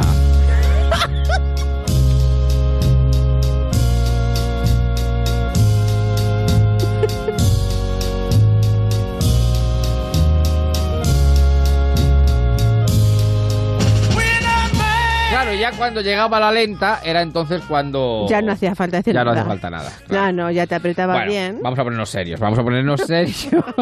Pues porque es que de tú lo haces imposible. Vamos a intentarlo por lo menos, vamos a intentarlo porque, eh, pues eh, teniendo una sexóloga, psicóloga clínica con más de 20 años de experiencia, especialista en terapia de pareja, etcétera, etcétera, bueno, le he dicho, hoy vamos a jugar un poquito esta tarde, esta, bueno, esta tarde, esta, ¿Tú que esta tienes más noche. de 20 años, Ana? Y- Claro, claro. que somos insultantemente jóvenes. Bueno, ¿cómo se liga ahora? ¿Cuáles son las técnicas para ligar ahora? Si es que existen. Porque, porque claro, tú eres de las que te ligan o ligas. Es que no lo sabemos. Pero es que yo no sé por dónde Esto bueno, a ver, vamos a ver. ¿Cómo deja, olvídate de mí. ¿cómo se liga? Eh, bueno, hemos dicho en otros programas que es muy importante, por ejemplo, para... Hay que ser natural. Lo más importante es ser... ser Mm, Naturalidad. natural. Como vayas con un esquema preparado, como salgas de casa y vas a empezar a poner caras raras, eh, la otra persona... Bueno, casi que me voy a referir más a, a cómo queréis ligar vosotros, porque somos nosotras normalmente las ligadas. Pero bueno, esto sirve en, lo- en los dos aspectos, ¿no? Pero bueno, yo voy a hablar en masculino. Yo diría regla número uno, si me permite, regla número uno. Dígamelo. Si sales de casa con la intención de ligar, no ligas. Porque esas cosas no se preparan. Esas cosas Claro que no. Pero claro, es que... cosas surgen. ¿Surgen? ¿O no? Pregunto. No te dejo hablar, lo sé. Sí, no, nunca. Habla, Pero habla. si surgen, entonces no hace falta. Sí, surgen también. Entonces, mira, por ejemplo, para, para tener una, una buena tarjeta de presentación hay que tener un gesto agradable, ¿no? Entonces, la Mm. sonrisa. Sí. Siempre hemos hablado en otros programas también verdad. de la sonrisa. El poder infinito de la sonrisa. Sí, pero una sonrisa, no una sonrisa intimidante acompañada de una mirada eh, que te quiere hacer así una mirada penetrante, no, una sonrisa em, limpia, una sonrisa de tranquilidad, una Sí. sonrisa de... Entonces, em, ahí hay diferenciación entre hombres y mujeres, Sí. porque, bueno, ya en el acercamiento, supongamos que estamos en un acercamiento, y además es más fácil ligar en grupo Sí. que ligar individualmente, ahí hay estudios, ¿eh? Y mm, entonces, por ejemplo, lo, del- lo de la sonrisa. Ah, antes de salir y sonreír, hay que ponerse guapo, guapitos y perfumados, perfumadísimos. Exacto. Hay que oler divinamente. Exacto, porque si no, echas para atrás. Claro, es que echas para atrás y entonces no, no hay acercamiento posible. Ni sonrisa. Correcto. Entonces, eh, Por tanto, perfumar, bueno, ducharse, lavarse, eh, eh, perfumarse, este- este- me están ligando en este momento, lavarse, perfumarse, acicalarse, salir guapito, como dices tú, Sí, guapita. guapita, y luego después Mira, pues- sonrisa, no Sí. perder nunca la sonrisa. Dice que es más fácil ligar en grupo que separado, ¿por qué? sí, porque quien sea un poquito, quien tenga un poquito más de dificultad, así quien sea más tímido, se va a sentir un poquito más protegido eh, en grupo y, y las chicas también. Algo que no hay que decir cuando, cuando entras, o sea, una chica que es muy guapa, no le puedo decir que guapísima era, que Sí, ya sí. está harto de decirlo, ni a una chica que es menos eh, agraciada físicamente, que es lo primero sobre lo que se va a hablar casi, tampoco le puedo decir guapísima porque ella sabe que no lo es. Con lo cual, eh, bueno, pues la sonrisa. Algo importante sería, o algo fácil sería hablar de, del contexto. Claro. Un tipo de conversación o algún, alguna frase relacionada con el contexto. eh, viene mucho por aquí. eh, te gustan- Conversación, conversación. ¿Te gustan estos? Claro, es que tienes que hablar. de conversación, algo. claro, claro. Hombre, claro, ¿quién ¿Nosotros es? enamoramos por el oído? Los hombres, ¿enamoramos por el oído? ¿O ese es el argumento fácil de los feos, de los que somos feos? Pregunto. no pregunto, que no lo sé. Mm, Porque claro, los guapos, pues los guapos, guapos, guapísimos, altos, altísimos, fornidos, fornidísimos, eso digamos que lo tienen a lo mejor más fácil. Pero claro, luego abren la boca y a lo mejor se estropean. Claro, claro, claro, Claro. claro. Entonces, nosotras, bueno, Mm. tú sabes si ligas o no ligas con, a ver, con esas actitudes. A nosotras nos encantan que nos hagan reír. Ah, Nos bien. encantan, nos encantan, nos encantan que nos hagan reír. Y a vosotros os encanta no que os hagamos reír, sino reírnos con vuestros chistes, con vuestras gracias. Claro, Que os riamos lo que vosotros decís, os encanta. se va inflando el pavo. Básicamente.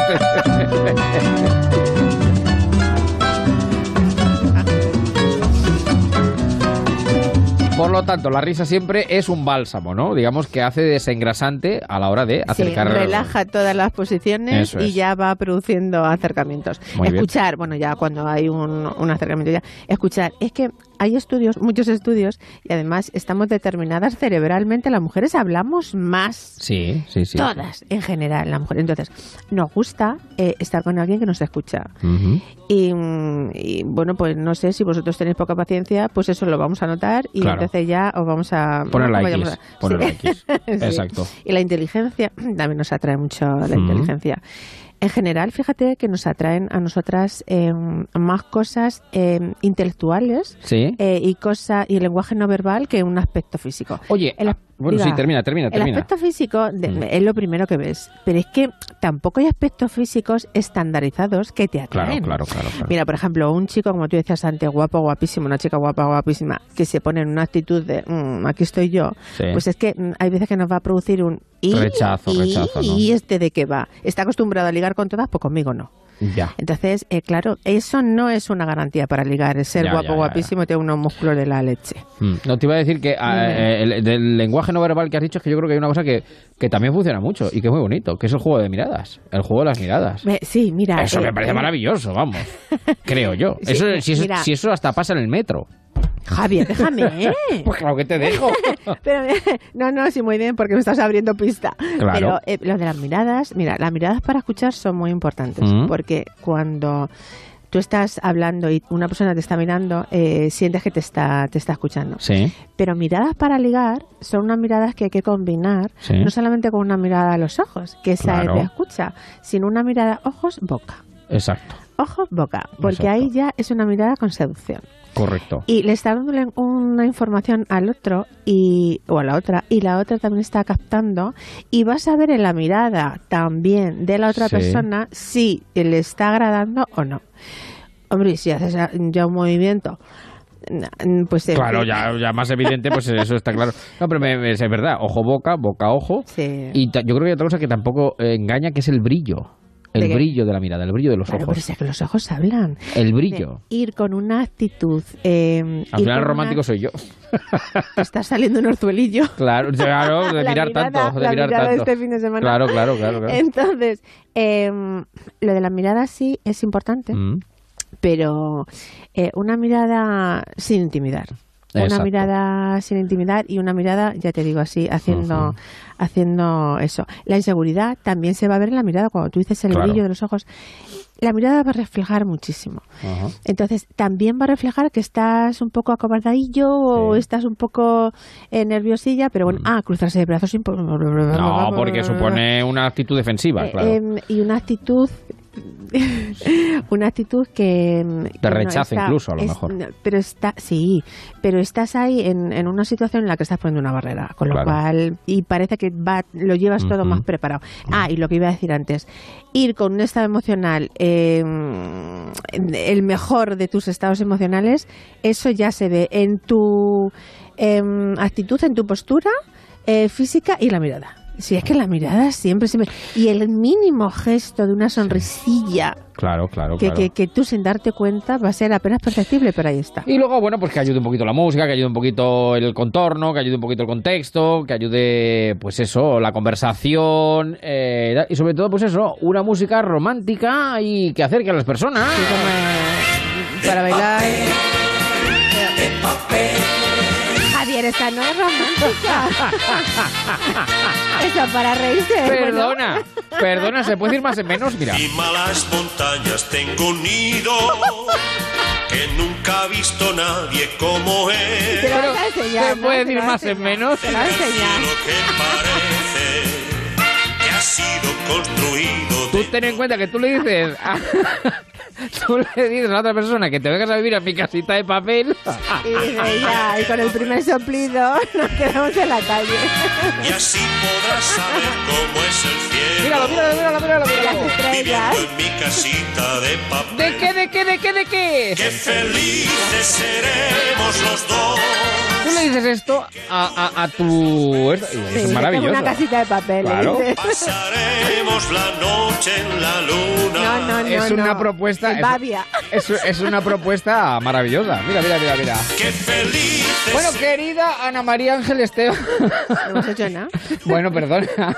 hemos, hemos dado eh, alguna pincelada de lo que debe ser, eh, pues eso, una bonita sesión de seducción. Sí, de seducción. sí. Luego ya que se pueda ligar, no se pueda ligar, depende de muchos, en fin, de muchas Da cuestiones. igual, pero Claro, claro, claro. es en cuanto que en ese momento... Pero y el buen rato que pasamos, aunque no, y aunque no liguemos, y aunque no liguemos y nos vayamos a casa de brazos cruzados, y el buen rato que pasamos, y el buen ratito que echamos, no, En la casita de papel. ¿De qué? ¿De qué? De papel. Bueno, querida Ana María Ángel Esteban. Te vas a quedar sin palabras para después, Javier. Sí, No, to- queda todavía un poquito por más. Psicóloga clínica, sexóloga, muchísimas gracias por venir un Saturday night aquí a la radio. Gracias a ti. Seremos los dos. Y por supuesto, ella disponible en el 615 22 46 80 Luna. en la casita de papel. Yo no tengo nada más que decir, ¿eh? Qué felices seremos. Cuídate mucho, un beso muy grande, Ana. Adiós, adiós, adiós. Seguimos en marcha. Eso será. Pasaremos la noche en la luna, viviendo en mi casita de papel, viviendo en mi casita de papel, de papel, de papel, oliariu.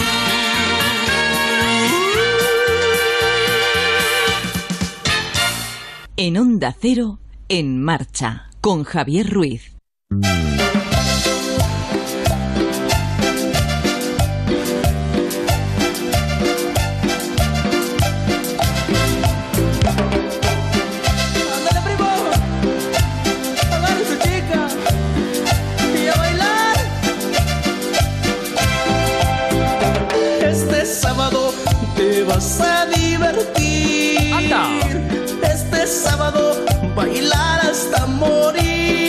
Naturalmente. Este sábado no dejes de asistir. ¿A dónde?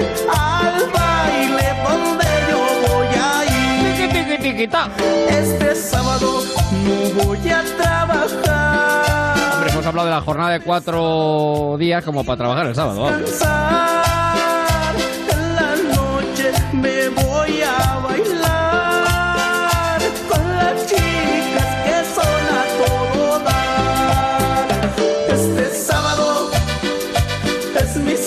Me dicen por aquí, dice Ruiz, hoy has jugado a la cambiada porque hemos empezado con eh, todo lo último con el gallo, pero claro, ya enseguida nos hemos venido a la, a la radio de Cretona. Dice por aquí eh, Manolo, dice, pon la comparsita que está más de moda. En fin, bueno, que vamos a nuestro lobby de sábado.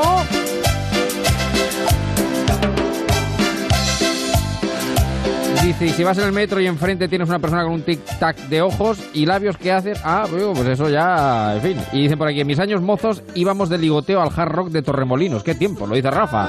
En el Facebook, ya saben que hay un grupo de Facebook, En Marcha con Javier Ruiz, al cual se pueden sumar tranquilamente. Como ya se suba, se suba no, se suma y se sube Eva María de Jesús Martínez, Balbanuza Bascal, Freland de todos los santos. Buenas tardes, Eva, buenas noches ya. ¿Qué tal? Muy buenas noches, Que Javier. como se mete uno en la radio ya no sabe si son tardes, noches o Sí, mediodías. que Además, hay que decir que aquí en el estudio de Onda Cero Es Radio Toledo, siempre. donde eh, emitimos, eh, claro, no, aparte que no hay ventana, entonces tampoco podemos ver ahora mismo Bueno, si es de tenemos- noche, si es de día, pero no, claro, es de noche, es las 10 de noche casi por todo el mundo, efectivamente. Que sepas que la cabra siempre tira para el monte. Claro, efectivamente, yo Te lo digo- tardeo. No, te lo digo por la música. Ah, bueno, claro. Porque claro. claro, al principio uno se pone moderno gracias a Marquitos que además Hmm. eh, es que da siempre en el clavo porque ha puesto todas las canciones que no dejan de sonar como Claro. buen DJ que es Claro, claro, eh, claro. pues en todos los garitos no de fiesta y son una- muchas de ellas pues las tengo ya en mi, li- en mi lista de Spotify pero al final claro, claro. cuando tú manejas el, el oreo pues al final vos recurres a lo de a lo de siempre que no está mal tampoco Bueno, lo de siempre, perdona. Esta es una versión nueva, ¿eh? Esta, esta es una versión nueva de la que veníamos escuchando. Te mueves en un margen muy pequeño. Claro, yo siempre he dicho que bastante hago componer música después de los 40 aquí en. No, hay que decir que En los años bastante, 40, quiero decir. bastante con que sabes que es una cumbia. Te Exacto, quiero decir, claro, que claro, es que eso, eso- es un paso importante eso lo aprendí de ti, en eso- tu cultura eso musical. Bueno, vamos a ir saludando al lobby, al lobby manchego de esta noche del sábado 11 de enero. Sebastián Marín, señor Marín, don Sebastián, muy buenas noches. ¿Cómo estamos? Pero ¿qué tal? ¿Cómo estamos? Muy buenas noches. ¿Qué tal? ¿Cómo le va la vida, amigo mío? Pues razonablemente bien, digo que hablaban de música, pero si es que, oiga, si es que usted escucha Melodía FM, y vamos, oiga, son temas, vamos, que, que en Europa FM ya, en comparación con esto, que vamos a... Perdone, A mí vamos, déjeme con mi radio de pero Crutón en paz, Pero, Marín. pero esto está de Spotify, de verdad que esto está de Spotify. Seguro, seguro, Pues estoy convencido. Bueno, Eh, en Spotify hay que decir, eh, Sebastián, que está absolutamente todo. Es o sea, verdad, todo lo aquello que no está en todo, Spotify, sí, yo creo sí, que sí, no, que no existe prácticamente. Es verdad, es verdad, sí, sí. Sí, es de verdad, hecho, eso es cierto. Sí, Pero sí, bueno, sí, a es ver, una lo de- maravilla. lo de- Plataformas tengo- musicales como Spotify De una es una maravilla. irónica, Eva. sí. No, sí, sí, claro. No, yo tengo un spot que empieza con la comparsita, como dice aquí. como dice aquí Manolo. Bueno, eh, don Emilio Hidalgo, muy buenas noches. ¿Qué tal? ¿Cómo estamos? Muy buenas noches. Pues bien, estamos bien, no nos podemos quejar. Sí, está usted de Saturday Night, por lo que veo, ¿no? Completamente, claro. Estoy que precisamente habíamos elegido este día para hacer una pequeña quedada, los colaboradores de Más de Uno Valdepeñas. Sí. Y bueno, pues los he dejado ahí. Además, hemos aprovechado la cita para asistir también a la presentación del último libro de Rosa Peñasco, que se ha hecho aquí Ah, en pleno centro de Valdepeñas. Muy bien, y, muy bien. y nos han pillado ustedes, pues después de la presentación, tomando algo. ah, bueno, bien, bien. Pero todavía no han empezado la fiesta, ¿no? Con lo cual llegamos a tiempo, ¿no? No, no hemos interrumpido nada. Llegan a tiempo y no solo eso. eh, si quieren ustedes se pueden hasta sumar. Yo les dejo que Anda. vengan. Bueno, Bueno. bueno, bueno, hombre, vale. Eso quiere decir, Emilio, que la cosa se va a alargar bastante. Claro, claro, claro. No sé cuánto se alargará. eh, Hasta mañana a las 10 de la noche tiene usted tiempo, que tiene que volver por aquí. O sea que. Los cuerpos ya no tiene son tan tiempo. jóvenes, sobre todo el mío, ¿no? Pero Claro, claro, claro. claro. Bueno, lo que pueda. vamos a la Costa del Sol, don Manuel Aguilar, buenas noches. Muy buenas noches, Estepona. ¿Qué tal? ¿Cómo está, querido amigo? Pues mire usted la mar de bien, aquí de acogida en casa de unos amigos de, de, de Ah, Andrés sí. ¿Le han acogido? Sí, sí, estoy de acogida, ya sabe que hay que huir, estamos en una situación complicada, ¿qué vamos a hacer? Estamos Bueno. aquí, bueno, ya sabe usted que España está casi como Onda Cero Toledo, que no tiene salida. ¿Por qué dice eso, hombre? No Hombre, lo digo porque no es por nada, pero cada nombre que sale la cosa se complica más. Yo ya no sé si van a entrar ni siquiera todos los ministros en el Falcon. Es una situación realmente complicadísima. Veo 22 ministros mm, o 22 personas allí en el gobierno y digo, si hacen, por cierto, si a partir de mañana, que yo no sé qué le van a contar al rey mañana, porque ya lo sabe toda España, pero Sí, claro. si hacen un grupo de WhatsApp en el que estén todo, eh, en en el que estén todos los vicepresidentes, los ministros y esté Sí. el presidente del gobierno, ese Sí. grupo de WhatsApp va a tener más vida que un chat de padres, ¿eh? Harán un Sí, grupo sí. de Telegram privado, eh. Sí, sí, sí. sí, Oiga, ¿y no verdad. darían ustedes lo que fuera por saber eh, cuántos se han autodescartado? O sea, ¿a cuánta gente se le ha podido ofrecer una cartera que haya dicho que no? Pues no lo sé. Eso solamente lo podría contar eh, una persona. Que, Pasa que aquí con eh, tanta Pedro gente, Sánchez. las Que- decisiones, aquí se podrán tomar decisiones en cada ministerio, porque diga, para poner de acuerdo cuatro vicepresidencias, eh, eh, 22 mi- eh, ministros, es una locura. Han creado ya, hay que decir, dos comisiones entre, de seguimiento entre PSOE y Unidas Podemos precisamente para eh, arreglar las posibles discrepancias que hay entre ellos. Vamos a hablar del nuevo gobierno, venga. Que le veo con ganas. Don Sebastián es un cachondo. Les veo con ganas de hablar del nuevo gobierno. Yo les voy a decir una cosa que ya lo he dicho en las lunerías. eh, a- para empezar, a mí, yo, conforme está el percal, que quieren que les diga, me gusta lo que va, lo que se va sabiendo, lo que se va conociendo. Quiero decir, que el señor de la IREF no es un loco revolucionario, no es un comunista bolivariano, no es un, eh, en fin, no es un chavista. Hay que decir que Eh, fue decir. propuesto, fue propuesto por el Partido Popular en el año 14, 2014 por Montoro, claro. en el, en el Luis, el que ejecutivo a usted de le gusta Rajoy. fue propuesto por el PP, yo no digo nada. Claro, es que está propuesto.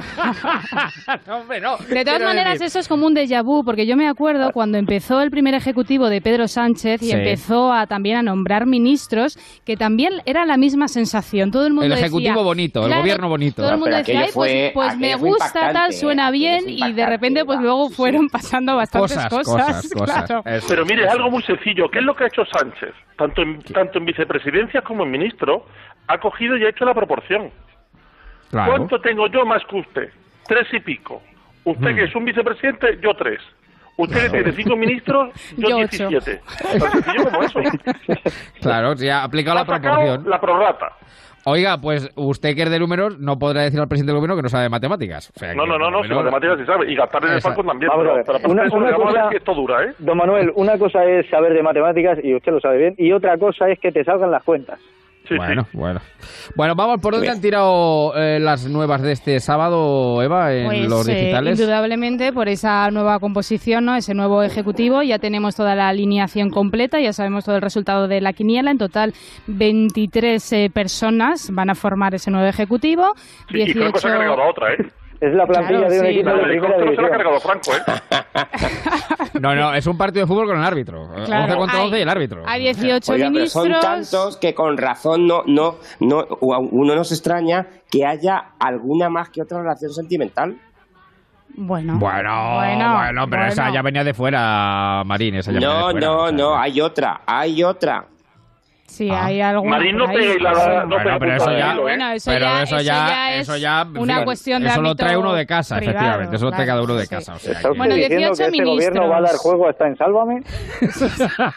nunca, se sabe, ya por- nunca se bueno, sabe. nunca se sabe, porque precisamente Cristina Cifuentes, es presidenta de la Comunidad de Madrid, también en digital los lo, lo hemos podido ver, va a acudir a Sálvame Deluxe. Sí. Ah, no, Ah, sí, sí. sí, a eso sí. No Bueno, una a donde no iba, a donde no A iba ver, era A supervivientes. supervivientes. Quiero Eso. decir que cualquier cosa ¿no? se puede ver eh, hoy en día. Como Pero, decía, ¿va a 18 Sálvame? ministros. Sí, ¿No eso, he leído los digitales. esta noche?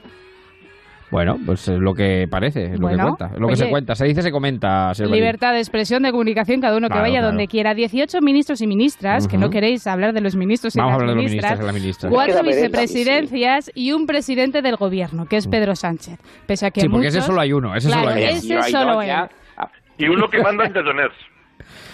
Bueno, y, sí, y ese bueno, y al final, bueno, los últimos nombramientos los hemos sabido hoy. Efectivamente, como decían, mañana va a comparecer Pedro Sánchez, presidente del Ejecutivo, a las 2 de la tarde en Moncloa. No va a ir a Zarzuela. Sí que es cierto que ha ido comunicando a la vez que Mm. lo hemos sabido el resto de, de ciudadanos los nombramientos. También se ha ido informando al rey eh, Felipe VI, con lo cual ha sí, por estado al día. En todo momento no sabemos la vía de comunicación, pero ha estado al tanto en todo momento. Y ha mandado bueno, veremos. Calvo. Cada vez que tiene un nombre la mandaba. Vete y. Y será mañana a Carmen las Calvo ha hecho 2. 6.000 kilómetros, Carmen Calvo. Y será mañana a las 2 cuando lo sepamos de forma oficial de boca de- del presidente. Dice Rafa en el Facebook, dice, me pido una vicepresidencia de supermercados y talleres. Oiga, la mesa, del, la mesa del Consejo de Ministros supongo que será extensible, porque si no, no caben. Sí, tienen que cambiarla. Sí, sí, Tienen que- sí, porque sí. hemos pasado, bueno... Y como eh, sea de no manera tan- buena, la de ecología es de madre infarto. Van a caer tres secuoyas, dos robles y una... No hay tantos ministros en un equipo de gobierno desde el gobierno de, de Suárez, efectivamente, y el que menos ministros tuvo fue Mariano Rajoy, que se quedó con 13 Espartano, ministros. espartano, Sí, Rajoy, tal, espartano. tal cual. Sí, sí, sí. Fue el más, el más escueto, ¿no? En su Consejo de Ministros. Bueno, que los últimos nombramientos los hemos conocido hoy, hemos completado esa quiniela. Juan Carlos Campo, ministro de Justicia, José Manuel Rodríguez Uribes, que será, eh, que además será muy cercano a Alfredo Pérez Rubalcaba, será ministro de Cultura y Deporte, y la canaria Carolina Darías, que será eh, ministra de Política Territorial y tendrá un reto por delante porque será la interlocutora entre eh, el gobierno de Cataluña y también el gobierno de, de España. Así que tiene tarea por delante. ¿Y qué dicen los digitales? Bueno, si nos vamos a? ABC, por ejemplo, Mm. dicen Sánchez impone un cerco económico a la influencia de Podemos en el gobierno. Sí, yo creo que eso es bastante evidente. Eso es muy interesante. Eso es bastante evidente. Eso es muy interesante Eso porque Pedro ha y un mensaje ¿eh? muy claro. Claro, claro, claro. Sí, sí, sí. Eso es bastante evidente. Ujú. Ha mandado ese mensaje claro en el que, eh, bueno, primero que, por ejemplo, Nadia Calviño, ¿no? Eh, ministra de Economía, vicepresidenta también, pues es de la total Yo confianza. creo que lo de Nadia Calviño es la única promesa que ha hecho efectiva Pedro Sánchez de todo lo que dijo. es de la máxima confianza en la Unión Europea, en las instituciones europeas. Entonces, bueno, pues es un paso importante. eh, también perfiles muy técnicos, ¿no? Como el nuevo ministro de Seguridad Social o la ministra de Exteriores, ¿no? Son perfiles Eso muy es. técnicos y con amplia experiencia. ¿Qué dice la razón? Eh, Sánchez diseña el macrogobierno más caro de la democracia, porque Sí, de esto se habla claro, poco. Claro, claro. Es que se duplica todo, claro, porque cada ministro tendrá su Pues asesor, tendrá su gabinete, tendrá, claro, se, se duplican efectivamente estructuras. Según los- Estado y demás. Sí, sí, la botella de agua el viernes. Y ya, y ya la vicepresidencia, y ya la vicepresidencia no te cuento. Claro, según, Claro. La, según los sondeos de la razón, las cuentas que han hecho ellos, la factura de la coalición supone 2 millones más en salarios de los ministros y más de 21 millones ¿Mm? en el primer escalón de la estructura ministerial. Así Vale. que ahí está también el dato. Nos vamos a- ¿Qué es eso? ¿Qué es eso al lado de un gobierno de progreso? Nada, es que, que no, no sé, no se dan ustedes cuenta de la vida, de las cosas, claro. ¿Qué más? ¿Qué más? Luego nos vamos al diario.es y dice Sánchez se rodea de técnicos frente al peso político de Unidas Podemos, muy cercano en este caso a lo que mantiene ABC, público, Mm. eh, mucho más cercano ¿no? a esa nueva composición de gobierno, valentía y firmeza democrática, palabras que también utilizó Pablo Iglesias en ese debate de investidura, claves para que el gobierno plante cara a la derecha. Eso es lo que dice público. Hay alguno que sale ya en moto Sí, corriendo. o hay un- alguien- Hay alguno que ya cogió el motorista. ya- Oiga, Ese de fondo, enti- ese de fondo no será Echenique, ¿no, Ruiz? No, no, no, no. No, no, no, no, no, no. No, pero escuchen una cosa. En hablando de la memoria histórica, en tiempos de Franco al que se le temiera al motorista, porque el motorista es el que llegaba con el telegrama. con el telegrama, efectivamente. O sea, que cuidado que alguna vez le va, le va a llegar el motorista antes de tomar posesión. Así que, más, más, más. Y bueno, y a- eh, al final los digitales lo que están haciendo también es, eh, bueno, perfiles, ¿no? De Mm. todos los nuevos ministros y también recuperar entrevistas de algunos de ellos que dieron con anterioridad En su a, su nombramiento, ¿no? Por Mm. ejemplo, nos vamos a un, eh, a un perfil, eh, Arancha González Laya, eh, ministra de Asuntos Exteriores Sí. y Cooperación, donde, por ejemplo, El Mundo la lleva en portada porque concedió antes de este nombramiento, como decimos, una entrevista Mm. y le eh, destacan algunos titulares como a España le falta madurez política para alcanzar consensos nacionales o, por ejemplo, el, telón de, el talón de Aquiles de España es que envejecemos a pasos agigantados. Bueno. Hay que decir que es un fichaje, eh, yo creo, bastante eh, prometedor en tanto en cuanto es verdad que los gobiernos Mm. eh, hay gente que siempre mm, quizá no está muy a favor de la tecnocracia. A mí es un término que me gusta bastante porque creo Mm. que aparte de... Hay que de- gestionar, hay que a- gestionar. aparte del peso político, ¿no? Hay Ideología que, tiene que tener un gobierno, yo creo que es muy importante saber Claro, claro. de gestión y tener experiencia, ¿no? Y por ejemplo, el perfil en este caso de, de Laia me parece excepcional. Sí, pero vamos a ver. Mira, eh, una eso- cosa, has dicho que el gobierno es, es prometedor. Y desde luego, el presidente prometedor también es. Lo que no es es cumplidor. Pero prometedor. Prometer ha prometido mucho. No, pero bueno, eh, en eso sí que es verdad, pero sí que eh, también ya hay algunos que, que dicen, y bueno, vamos a ver luego, pues esto el camino se hace andando, que claro, que ese perfil técnico está muy bien, pero claro, el, el- a ver quién lleva entonces el peso político, porque efectivamente que los de Unidas Podemos tienen un peso político mucho mayor, fíjese usted, Garzón, de ministro de Consumo, pues... ¿Cómo Esto nunca consumir? visto, ¿eh? Esto nunca he visto, efectivamente. Un comunista Eh, de carnet con el ministro de, cons- como, como ministro de Eh, Consumo. Exacto, exacto. Entonces vamos a ver, porque luego eh, también hay una legislatura muy política, porque claro, eh, todos los problemas que hay. Entonces vamos a ver quién lleva la voz cantante con Cataluña, si Podemos o el PSOE, quién lleva la voz cantante fundamentalmente en si relaciones exteriores. En fin, vamos a verlo, vamos a verlo. Sí, hay Hay un movimiento muy ellos, eso es lo fundamental. Claro, claro. Sí, hay un movimiento muy interesante que es el de la portavoz. Claro, que va a ser María Jesús Montero, un perfil muchísimo más La amiga de don político. Manuel Aguilar, la amiga de Claro, Manuel Aguilar. Ministra de Hacienda. un perfil mucho más de político que Isabel por su gestión del 18. Sí, sí, sí. Lo Usted de- siempre... lo de María Jesús, lo de Es María que Jesús Montero rectificar es de sabio, don. Manuel. Rectificar Sí, es de sabio, don Manuel. Hay que rectificar lo que no... A ver. ¿Cómo? Que rectificar es de sabios, dice, que rectificar es de sabios. Sí, sí, sí, rectificar de sabios, sí, sí. Pero que usted siempre decía, Aguilar, que, eh, que no la mandaba y no la mandado al final. No la ha Sí, sí, y no, sí, no la ha lo vamos a mandado. hacer, porque cuanto más lejos esté, lo reporto entre todos. y claro, siempre el claro, daño es menor. Pero, pero la verdad es que Montero, eh, la labor que hizo en Andalucía, peor no podía ser. Es decir, eh, eh, vamos, de hecho, lo que se ha llamado la atención, y es lo que tenía que tener alguien, un poquito de mirarse a sí mismo y es ser coherente y es... eh, eh, ¿Ustedes me van a poner a mí a firmar como ministra Hacienda la intervención de las cuentas de la Junta por una liquidación mía como, como, como, como consejera? Eso es el colmo de los colmos, tener el más mínimo decoro. Y desde luego Montero no lo ha tenido nunca y, no- y tampoco lo esperaba que lo tuviera ahora, claro.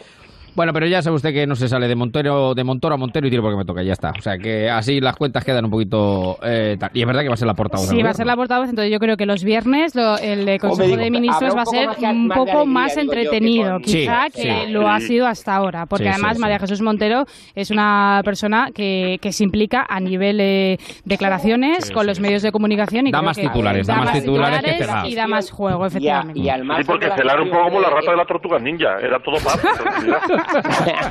No, pero digo que al margen de la gestión... No la estoy llamando rata, ¿eh? o- o- No, no, ya, ya. eh, digo La que comparativa comunica- queda muy bien. Comunica bastante mejor o más, más hacia- eh, pisa más al pueblo que, Mm. que, bueno, pisa más al pueblo, ¿no? Este, que, que comunica bastante más eh, razonable que Isabel Celaá, que es que hay a veces Mm. que es que no sabe lo que está diciendo.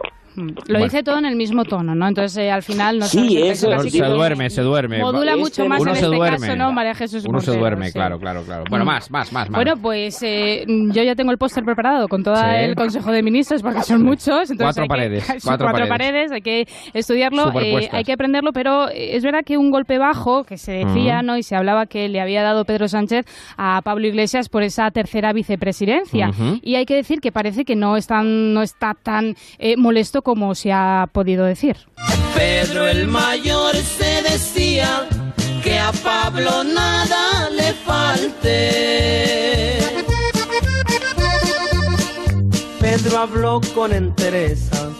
Tienes que seguir la escuela. Por favor. La fonoteca Balbanude. La fonoteca. Balbanude es impresionante. yo, esto, yo luego me acusan a mí, pero si es que, claro. Es que es una pareja épica. Es que hay que decirlo. sí, es sí, que Pedro sí. y Pablo, Pablo y Pedro. Todo se contagia, todo se pegan en lo hermoso. Bueno, que porque Pablo que no lo ha sentado tan mal, dices. No, parece, es verdad que eh, al comienzo, No bueno, eso por lo menos es lo que dice públicamente. Es que imagínense que de repente Hombre, no, pero ¿y qué no va a hemos decir? empezado a gobernar, ¿Qué va a no, no ha habido el primer Consejo de Ministros, que por cierto va a ser el próximo, eh, la próxima semana, y, y ya de repente empezamos con trifulcas entre ellos. No estaría bonito, ¿no?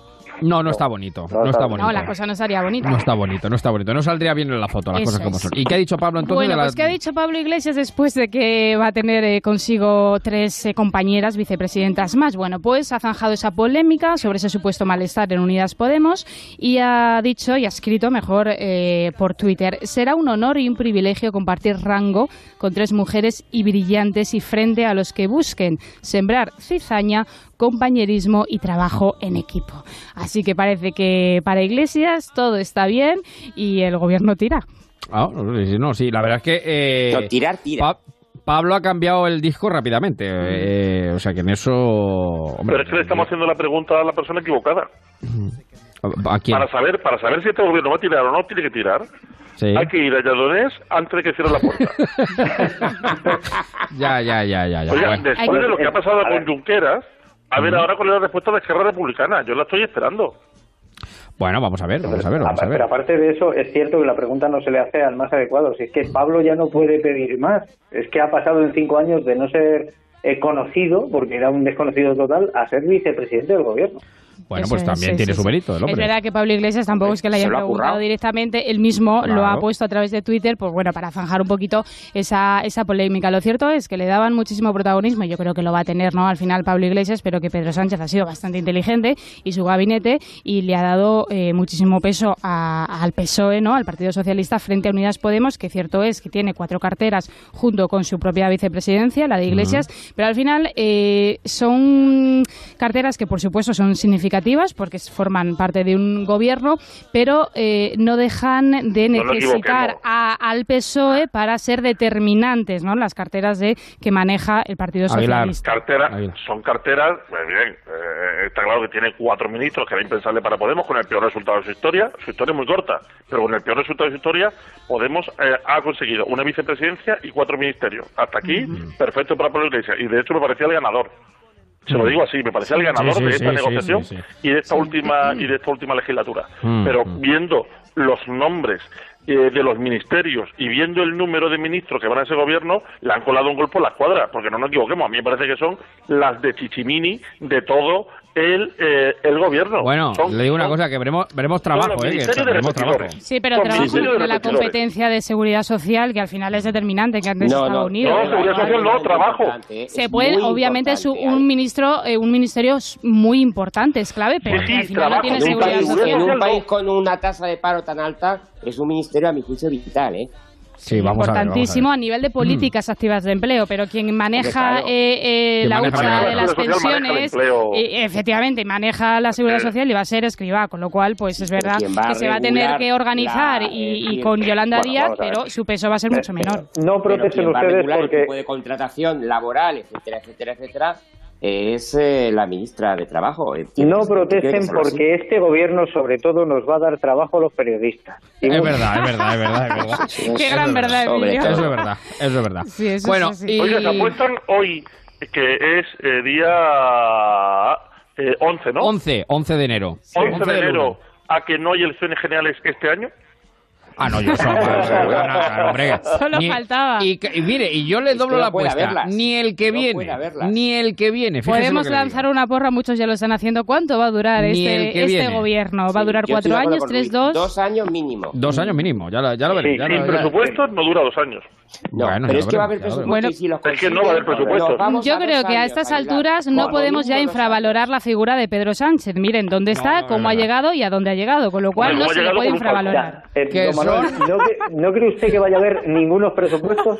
No. Porque yo creo, yo creo que los primeros... Uno mínimo, creo- uno mínimo. no, yo, creo que los primeros se, presupuestos- lo- se los aprueban. Va a encontrar la forma y se los aprueban los primeros. Los ya para los segundos los presupuestos de Montoro van a durar más que Jordi Hurtado.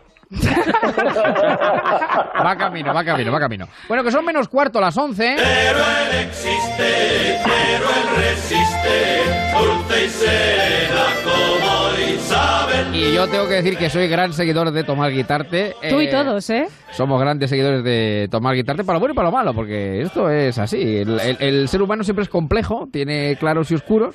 Y bueno, pues pero él existe, lo ha demostrado Sí, que existe. Que... Hoy he leído un artículo muy interesante de Llamazares en el país, de Julio Llamazares en el país. Eh, Julio, que además ha escrito como nadie, hablamos de Delibes con Antonio Llán antes de las de las 10 del, del medio rural, pues si hay otro grandísimo escritor del medio rural en España, ese es Julio Llamazares, eh, en Su León, en Benvibre, en fin, y en tantos otros lugares, el Bierzo. Eh, y dice, bueno, hasta el punto que ha terminado el presidente del gobierno. Bueno, es que hay, que decir que en la escena política, eh, diría nacional, incluso internacional, alguien ya le puede estar haciendo sombra a Pedro Sánchez. Que es Tomás Guitarte. Que es Tomás Guitarte. Qué grande. Cuidado, cuidado porque la cosa se pone interesante para Guitarte porque eh, lo podemos ver en el Huffington Post. eh, Guitarte ha llegado ¿Cómo? hasta el Financial Times. Sí, sí, que Guitarte ha llegado al Financial Times. Sí, y aparece luego, en la portada de este prestigioso diario británico y lo, y lo titula de la siguiente forma el artículo. El hombre que ha cambiado la historia de España. O sea, Ahí Pedro está. Sánchez se tiene que estar revolviendo en su sillón. O sea, ¿cómo que Tomás Guitarte? ¿Quién es este hombre?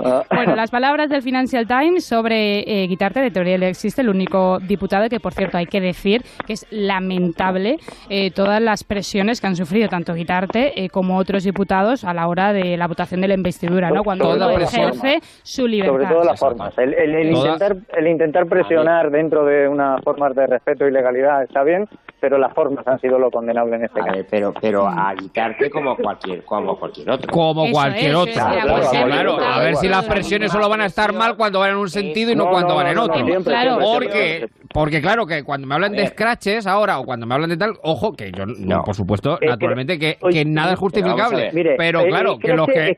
siempre, es que esa misma presión hay que decir que, que la han tenido muchos eh, diputados socialistas. Muchos diputados, sí, Bien. y, Otra cosa es que y han- otros de, de Grupos minoritarios. Acuérdense, acuérdense con la guerra de Irak, Pero la que aguantaron los parlamentarios del PP, de asesinos, de traidores. claro, bueno, bueno, bueno, eh, bueno. donde ponía el Bueno, acento estamos hablando Javier- de la votación de, de la Ya, ya, investidura, ya, ya, ya. insisto, a Tomás Guitarte y a cualquier otro diputado que ejerce su, libertad y la confianza que le han dado los ciudadanos en, en las urnas y en las elecciones. Sí, es que es Pero tremendo. donde ponía el acento don Javier es que si es scratch es scratch.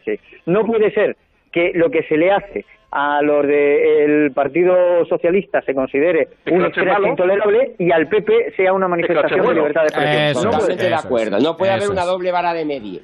Exacto, Y oiga, exacto. Estamos hablando a cualquier diputado y a cualquier persona y a cualquier político, pero nos referimos en este caso A la sesión de investidura, no, no, a Guitarte y a cualquier diputado que forme la Cámara y el hemiciclo y, y el, eh, el Congreso que, que tenemos eh, ahora mismo. Pero es verdad que esas presiones, aunque generalicemos, las ha recibido eh, muy especialmente Guitarte, que ha tenido hasta protección por parte del Ministerio de Interior. Sí, sí, es que no es trabajo. una cosa que de repente nos saquemos de- Bueno, del bolsillo, pero es que ha sido así. Y me parece lamentable si que es un diputado tenga que tener protección simplemente porque quiera ejercer su libertad a la hora de votar a favor Sí, o Eva, en contra de una Eva, investidura. bien. Y te compro es el argumento, pero lo que no me lo puedes decir es que lo de quitarte te parece mal y en cambio cuando esas presiones se Pero es que por yo no he dicho eso, Aguilar, yo no he dicho eso. O sea, libertad de expresión, entonces No, todo no, el mundo no, pero tiene es que eso lo lo que le y sean personajes públicos. Sí, pero es que yo no he dicho eso. yo no, no, he dicho no, eso. Eva, no, Eva, yo no he dicho que me parece misma. bien lo que pase fuera. Es Bien. que no cambien mis palabras. Yo he dicho que Eh, me no, no, parece efectivamente, si no lo has fatal dicho, y yo- lamentable que tanto Bien. a Tomás Guitarte como a cualquier otro diputado en su ejercicio de libertad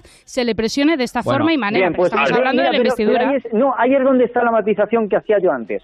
Que se les presione me parece bien. Que tú intentes convencerlos, que intentes decirles, no, mira, es que esto no es algo que te hemos votado, no queremos que esas presiones están bien. Lo que no es la coacción ni la amenaza. Coacción y amenaza no, pero presión sí. Si tú puedes presionar. Aquí el debate, según los teóricos de la política, está en si una autovía de Teruel vale la soberanía nacional. Pero bueno, eso ya. Bueno, eso es, ese No, es mira, otro gran debate que la, La Cámara, campaña- la Cámara eso ya lo dejamos. los votos. Eso ya lo dejamos para politólogos y mentes sesudas. La campaña Bueno. de publicidad que está recibiendo Teruel es impresionante. Yo no sé Bueno. si han visto ustedes hoy. Bueno, a favor y en contra, de- ¿eh? A favor y en contra, ¿eh? Porque Sí, cuidado, pero- ha por habido supuesto, ahí- pero, pero se escucha. Eh, recuerde usted, habrá ocho más. Que hablen de mí, aunque sea Aunque sea mal. No, no, aunque sea aunque, sea bien. Si mal ya sabemos que van a hablar. Bueno, pues Pero Bueno, vamos no sé a si ver han que visto- Guitarte- No sé si han visto ustedes hoy en el informativo de Antena 3.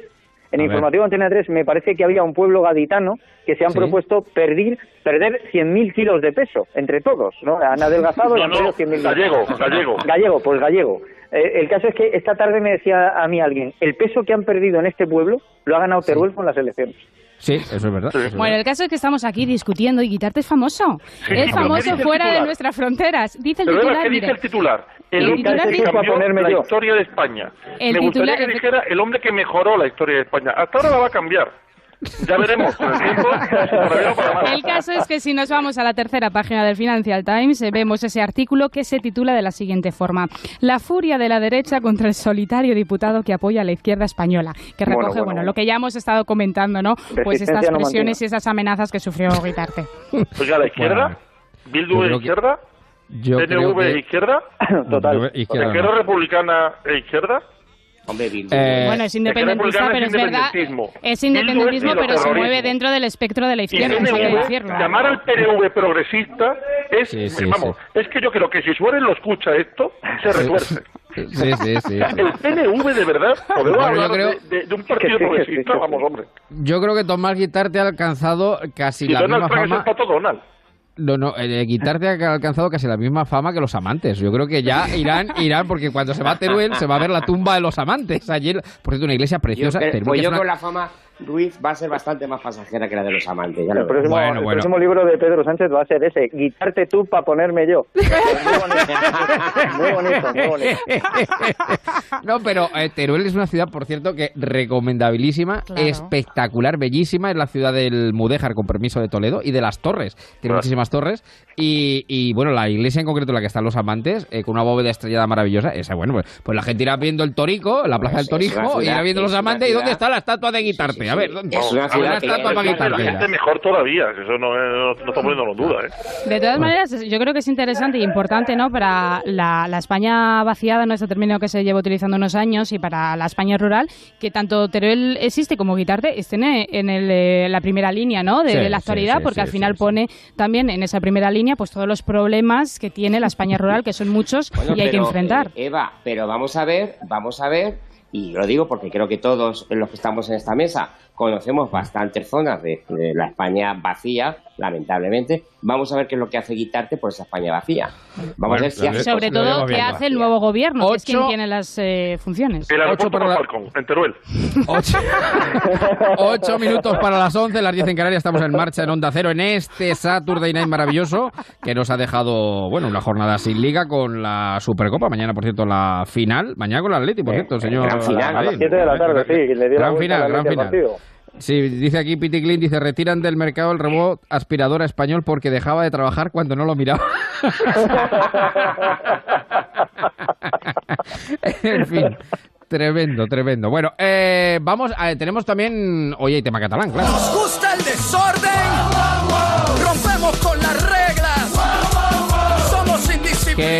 Capítulo de hoy de Cataluña? ¿Por dónde va? Bueno, pues el capítulo de hoy de Cataluña es que parece que Torra y Torrent pues se rebelan contra el Estado de Derecho. Ese es el titular que lleva ABC. Si nos vamos, eh, por ejemplo, al país, dice el. Govern sostiene que Torra sigue siendo diputado pese a la inhabilitación de la Junta Electoral de Barcelona. Y, por ejemplo, eh, por último, el Confidencial titula lo siguiente. Torra y Torrent eh, desafían al Tribunal Parece el Supremo personaje cómico de los 30. Torre y Torrent. y rozan el desafío de desobediencia. exacto, exacto, exacto. Y bueno, y esa es la, la cuestión, ¿no? Eh, la Junta Electoral Central eh, ha inhabilitado mm, como diputado, ¿no? Eh, autonómico a Torra. El Supremo lo ratificó, aunque no es una sentencia firme, porque ahora es verdad que desde el Parlamento catalán, pues lo van a eh, recurrir y parece que ahora se mueven en esa línea eh, escasa línea de pues lo legal y lo ilegal de nuevo, porque pueden incurrir de nuevo en un delito de desobediencia, claro. Bueno, aparte de esto... Van, van a eh, incurrir, no es que pueden, es que van a incurrir clarísimamente. Sí, yo es creo una que va por provocación la... evidente.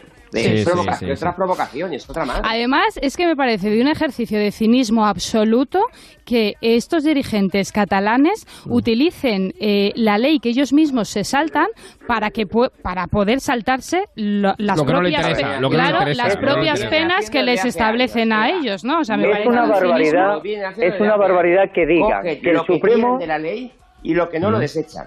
Eso Pero no es. solo eso, no solo eso, don Sebastián. Es una barbaridad que digan que el Supremo hace una persecución y un juicio político, que no es nadie para deponer o para inhabilitar al presidente de la Generalitat y al mismo tiempo vayas a recurrir a ellos para ver si así te libra de... Hombre, por favor. Claro, es que es tremendo. esa, esa esa cara a- dura a- es de yo cemento, creo ¿no? que el, el- el Estado español se lo tiene que hacer mirar porque yo cuando hablan del Sí. Estado represor y veo que, que fuera de España eh, eh, bueno, se lo creen, digo, bueno, algo estamos haciendo mal. Bueno, yo Porque, creo que vamos, tampoco se lo creen tanto, ¿eh? Que me digan No sé. qué, de- eh, qué represión Bueno, hay en y- Cataluña. Es mentira, pero claramente mentira. Y si alguien está reprimido, no es precisamente los independentistas. Son otros, efectivamente. Cinco minutos para las once. Vaya.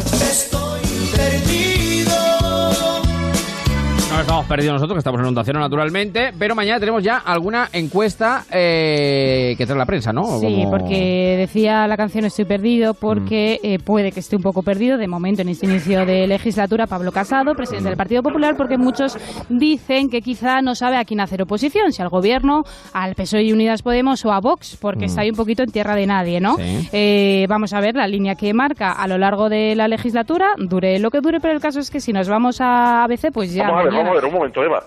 Sí. Eh, eh, es, que, es que que notar. Eh, yo vi un debate de investidura hace un par de días donde eh, una señora de Esquerra Republicana que es hermana de una delincuente condenada, un filoterrorista de HB, eh, un nacionalista del PNV y un chavista como es Pablo Iglesias le repasaban la oreja al presidente. ¿Y el que está perdido es casado? Mm. Sí. Bueno, en- eh, totalmente Igual es que- cierto, igual- pero oye, la igual es que yo diferencia... en Movistar he visto otro No. investidura. ¿eh? No, es la que no diferencia, Aguilar, claro, la diferencia Aguilar, que nos guste más o nos guste menos, Pedro Sánchez es presidente del gobierno y Pablo Casado está en la oposición, una Pero, oposición Eva, que yo tengo que decir- puede ser un poco complicada a porque tiene a Vox eh, soplándole un poquito la oreja, por eso, no por otra cosa. Quiero decir Yo lo que, creo muchos analistas... el PP y Vox es Pero, Eva, pensar, eso es como ahora Sí, pero que muchos, que no lo digo yo, eh, que al muchos analistas y expertos vez, no, que no se oye. claro, que muchos analistas Sí, digo y termino sí se oye, que, pero no se que entiende. dicen que Eso, Pablo claro. Casado puede eh, estar un poco al principio Pero perdido. yo creo que Pablo Casado estuvo brillantísimo en el debate de investidura. eh, mucho más que bajar y tal. Lo- El problema de Casado es que no se bajó a ofrecerle lo que le tenía que haber ofrecido a Sánchez, lo que no hizo Rivera. Y durante- un pacto, durante es decir, semanas y eso es lo que se le puede reprochar a Pablo Casado que ofreciera a Pedro Sánchez. Y Pero no hay ha una buena y noticia ahí- para ahí Pablo sí Casado. Perdido. Pese a que muchos sí dicen que puede estar un poco perdido. Ahora bien, en el discurso del otro día, a mi juicio, brillantísimo. Pero claro, antes sí que ha estado perdido, totalmente. Bueno, pues sea que muchos puedan pensar que está perdido Pablo Casado, que no ya vamos. veremos. El caso es que tiene una buena noticia y es que esa primera, el primer barómetro que vamos a ver mañana en ABC de GAT3, eh, pues eh, parece que ha ganado mucho, mucha distancia al PSOE, que Mm. va a perder fuerza y lo vamos a ver como un ganador, no como ganador, como primera fuerza, pero sí que recupera mucho de lo que perdió en meses anteriores. Bueno, que nos quedan dos minutos para llegar a las 11 de la noche, las 10 en Canarias. Bueno, tengo que decir que eh, Rafa, eh, que está muy activo esta noche en el Facebook, ya le ha hecho eh, la mm, eh, competencia a Matías porque dice un hombre abandona a su mujer culturista por una de Zaragoza, sale Matías y dice, más vale... fuerza. ¡Atención! Nuestra única ambición es ¿Cómo se es que Matías, nuestro Matías se lo sabe no todo, es que Rafa? me haya hecho competencia, es que me la ha copiado. bueno, que nos quedan dos minutos para llegar a las 11. Mañana Oiga, era de regresamos. Zaragoza, pero tenía casa en Teruel. Sí, es verdad, es verdad, porque Teruel existe, ya lo hemos comprobado esta noche, que Teruel existe. Eh, que nos vamos, porque llegan la- los servicios informativos de, de Onda Cero. Mañana regresamos a partir de las 10. Eh, tenemos una horita en marcha, cuento con ustedes naturalmente. Pero antes, como es preceptivo, saludo a Matías. Buenas noches, Matías. Buenas noches, Javier, buenas noches a todos y también a Rafa, ¿cómo no? Claro, claro, claro. Rafa que interpreta, interpreta lo que hay entre bambalinas, lo que se está cuajando, lo que se está tejiendo eh, en la información. Y nos queremos ir a la cama, eh, escuchando Onda Cero naturalmente, pero con tu reflexión, porque ¿cuál es el titular que nos deja el día, querido Matías? Pues hemos sabido de última hora que Carmen Calvo propone una vicepresidencia más, la de paliativo, porque este va a ser un gobierno progresista para morirse. Bueno, pues lo iremos viendo, lo iremos viendo y lo iremos contando naturalmente. Bueno, disfruten ustedes de su Saturday Night. Don Manuel, don Sebastián, don Emilio, un abrazo muy grande. un abrazo, sean buenos. Hasta- Mañana, mañana les espero. A mi queridísima Eva, mañana la espero Hasta naturalmente. mañana, buen sábado. Y a todos ustedes, a quienes lo deseen, porque la radio sigue, no descansa, aunque no haya liga. Hay Supercopa, hay deporte, hay Radio Estadio, pero tendremos una horita para continuar pasándolo bien, disfrutando la vida, que bueno, acuérdense que es lo importante, básica y fundamentalmente lo importante. ¡Sigue la radio! ¡Hasta mañana!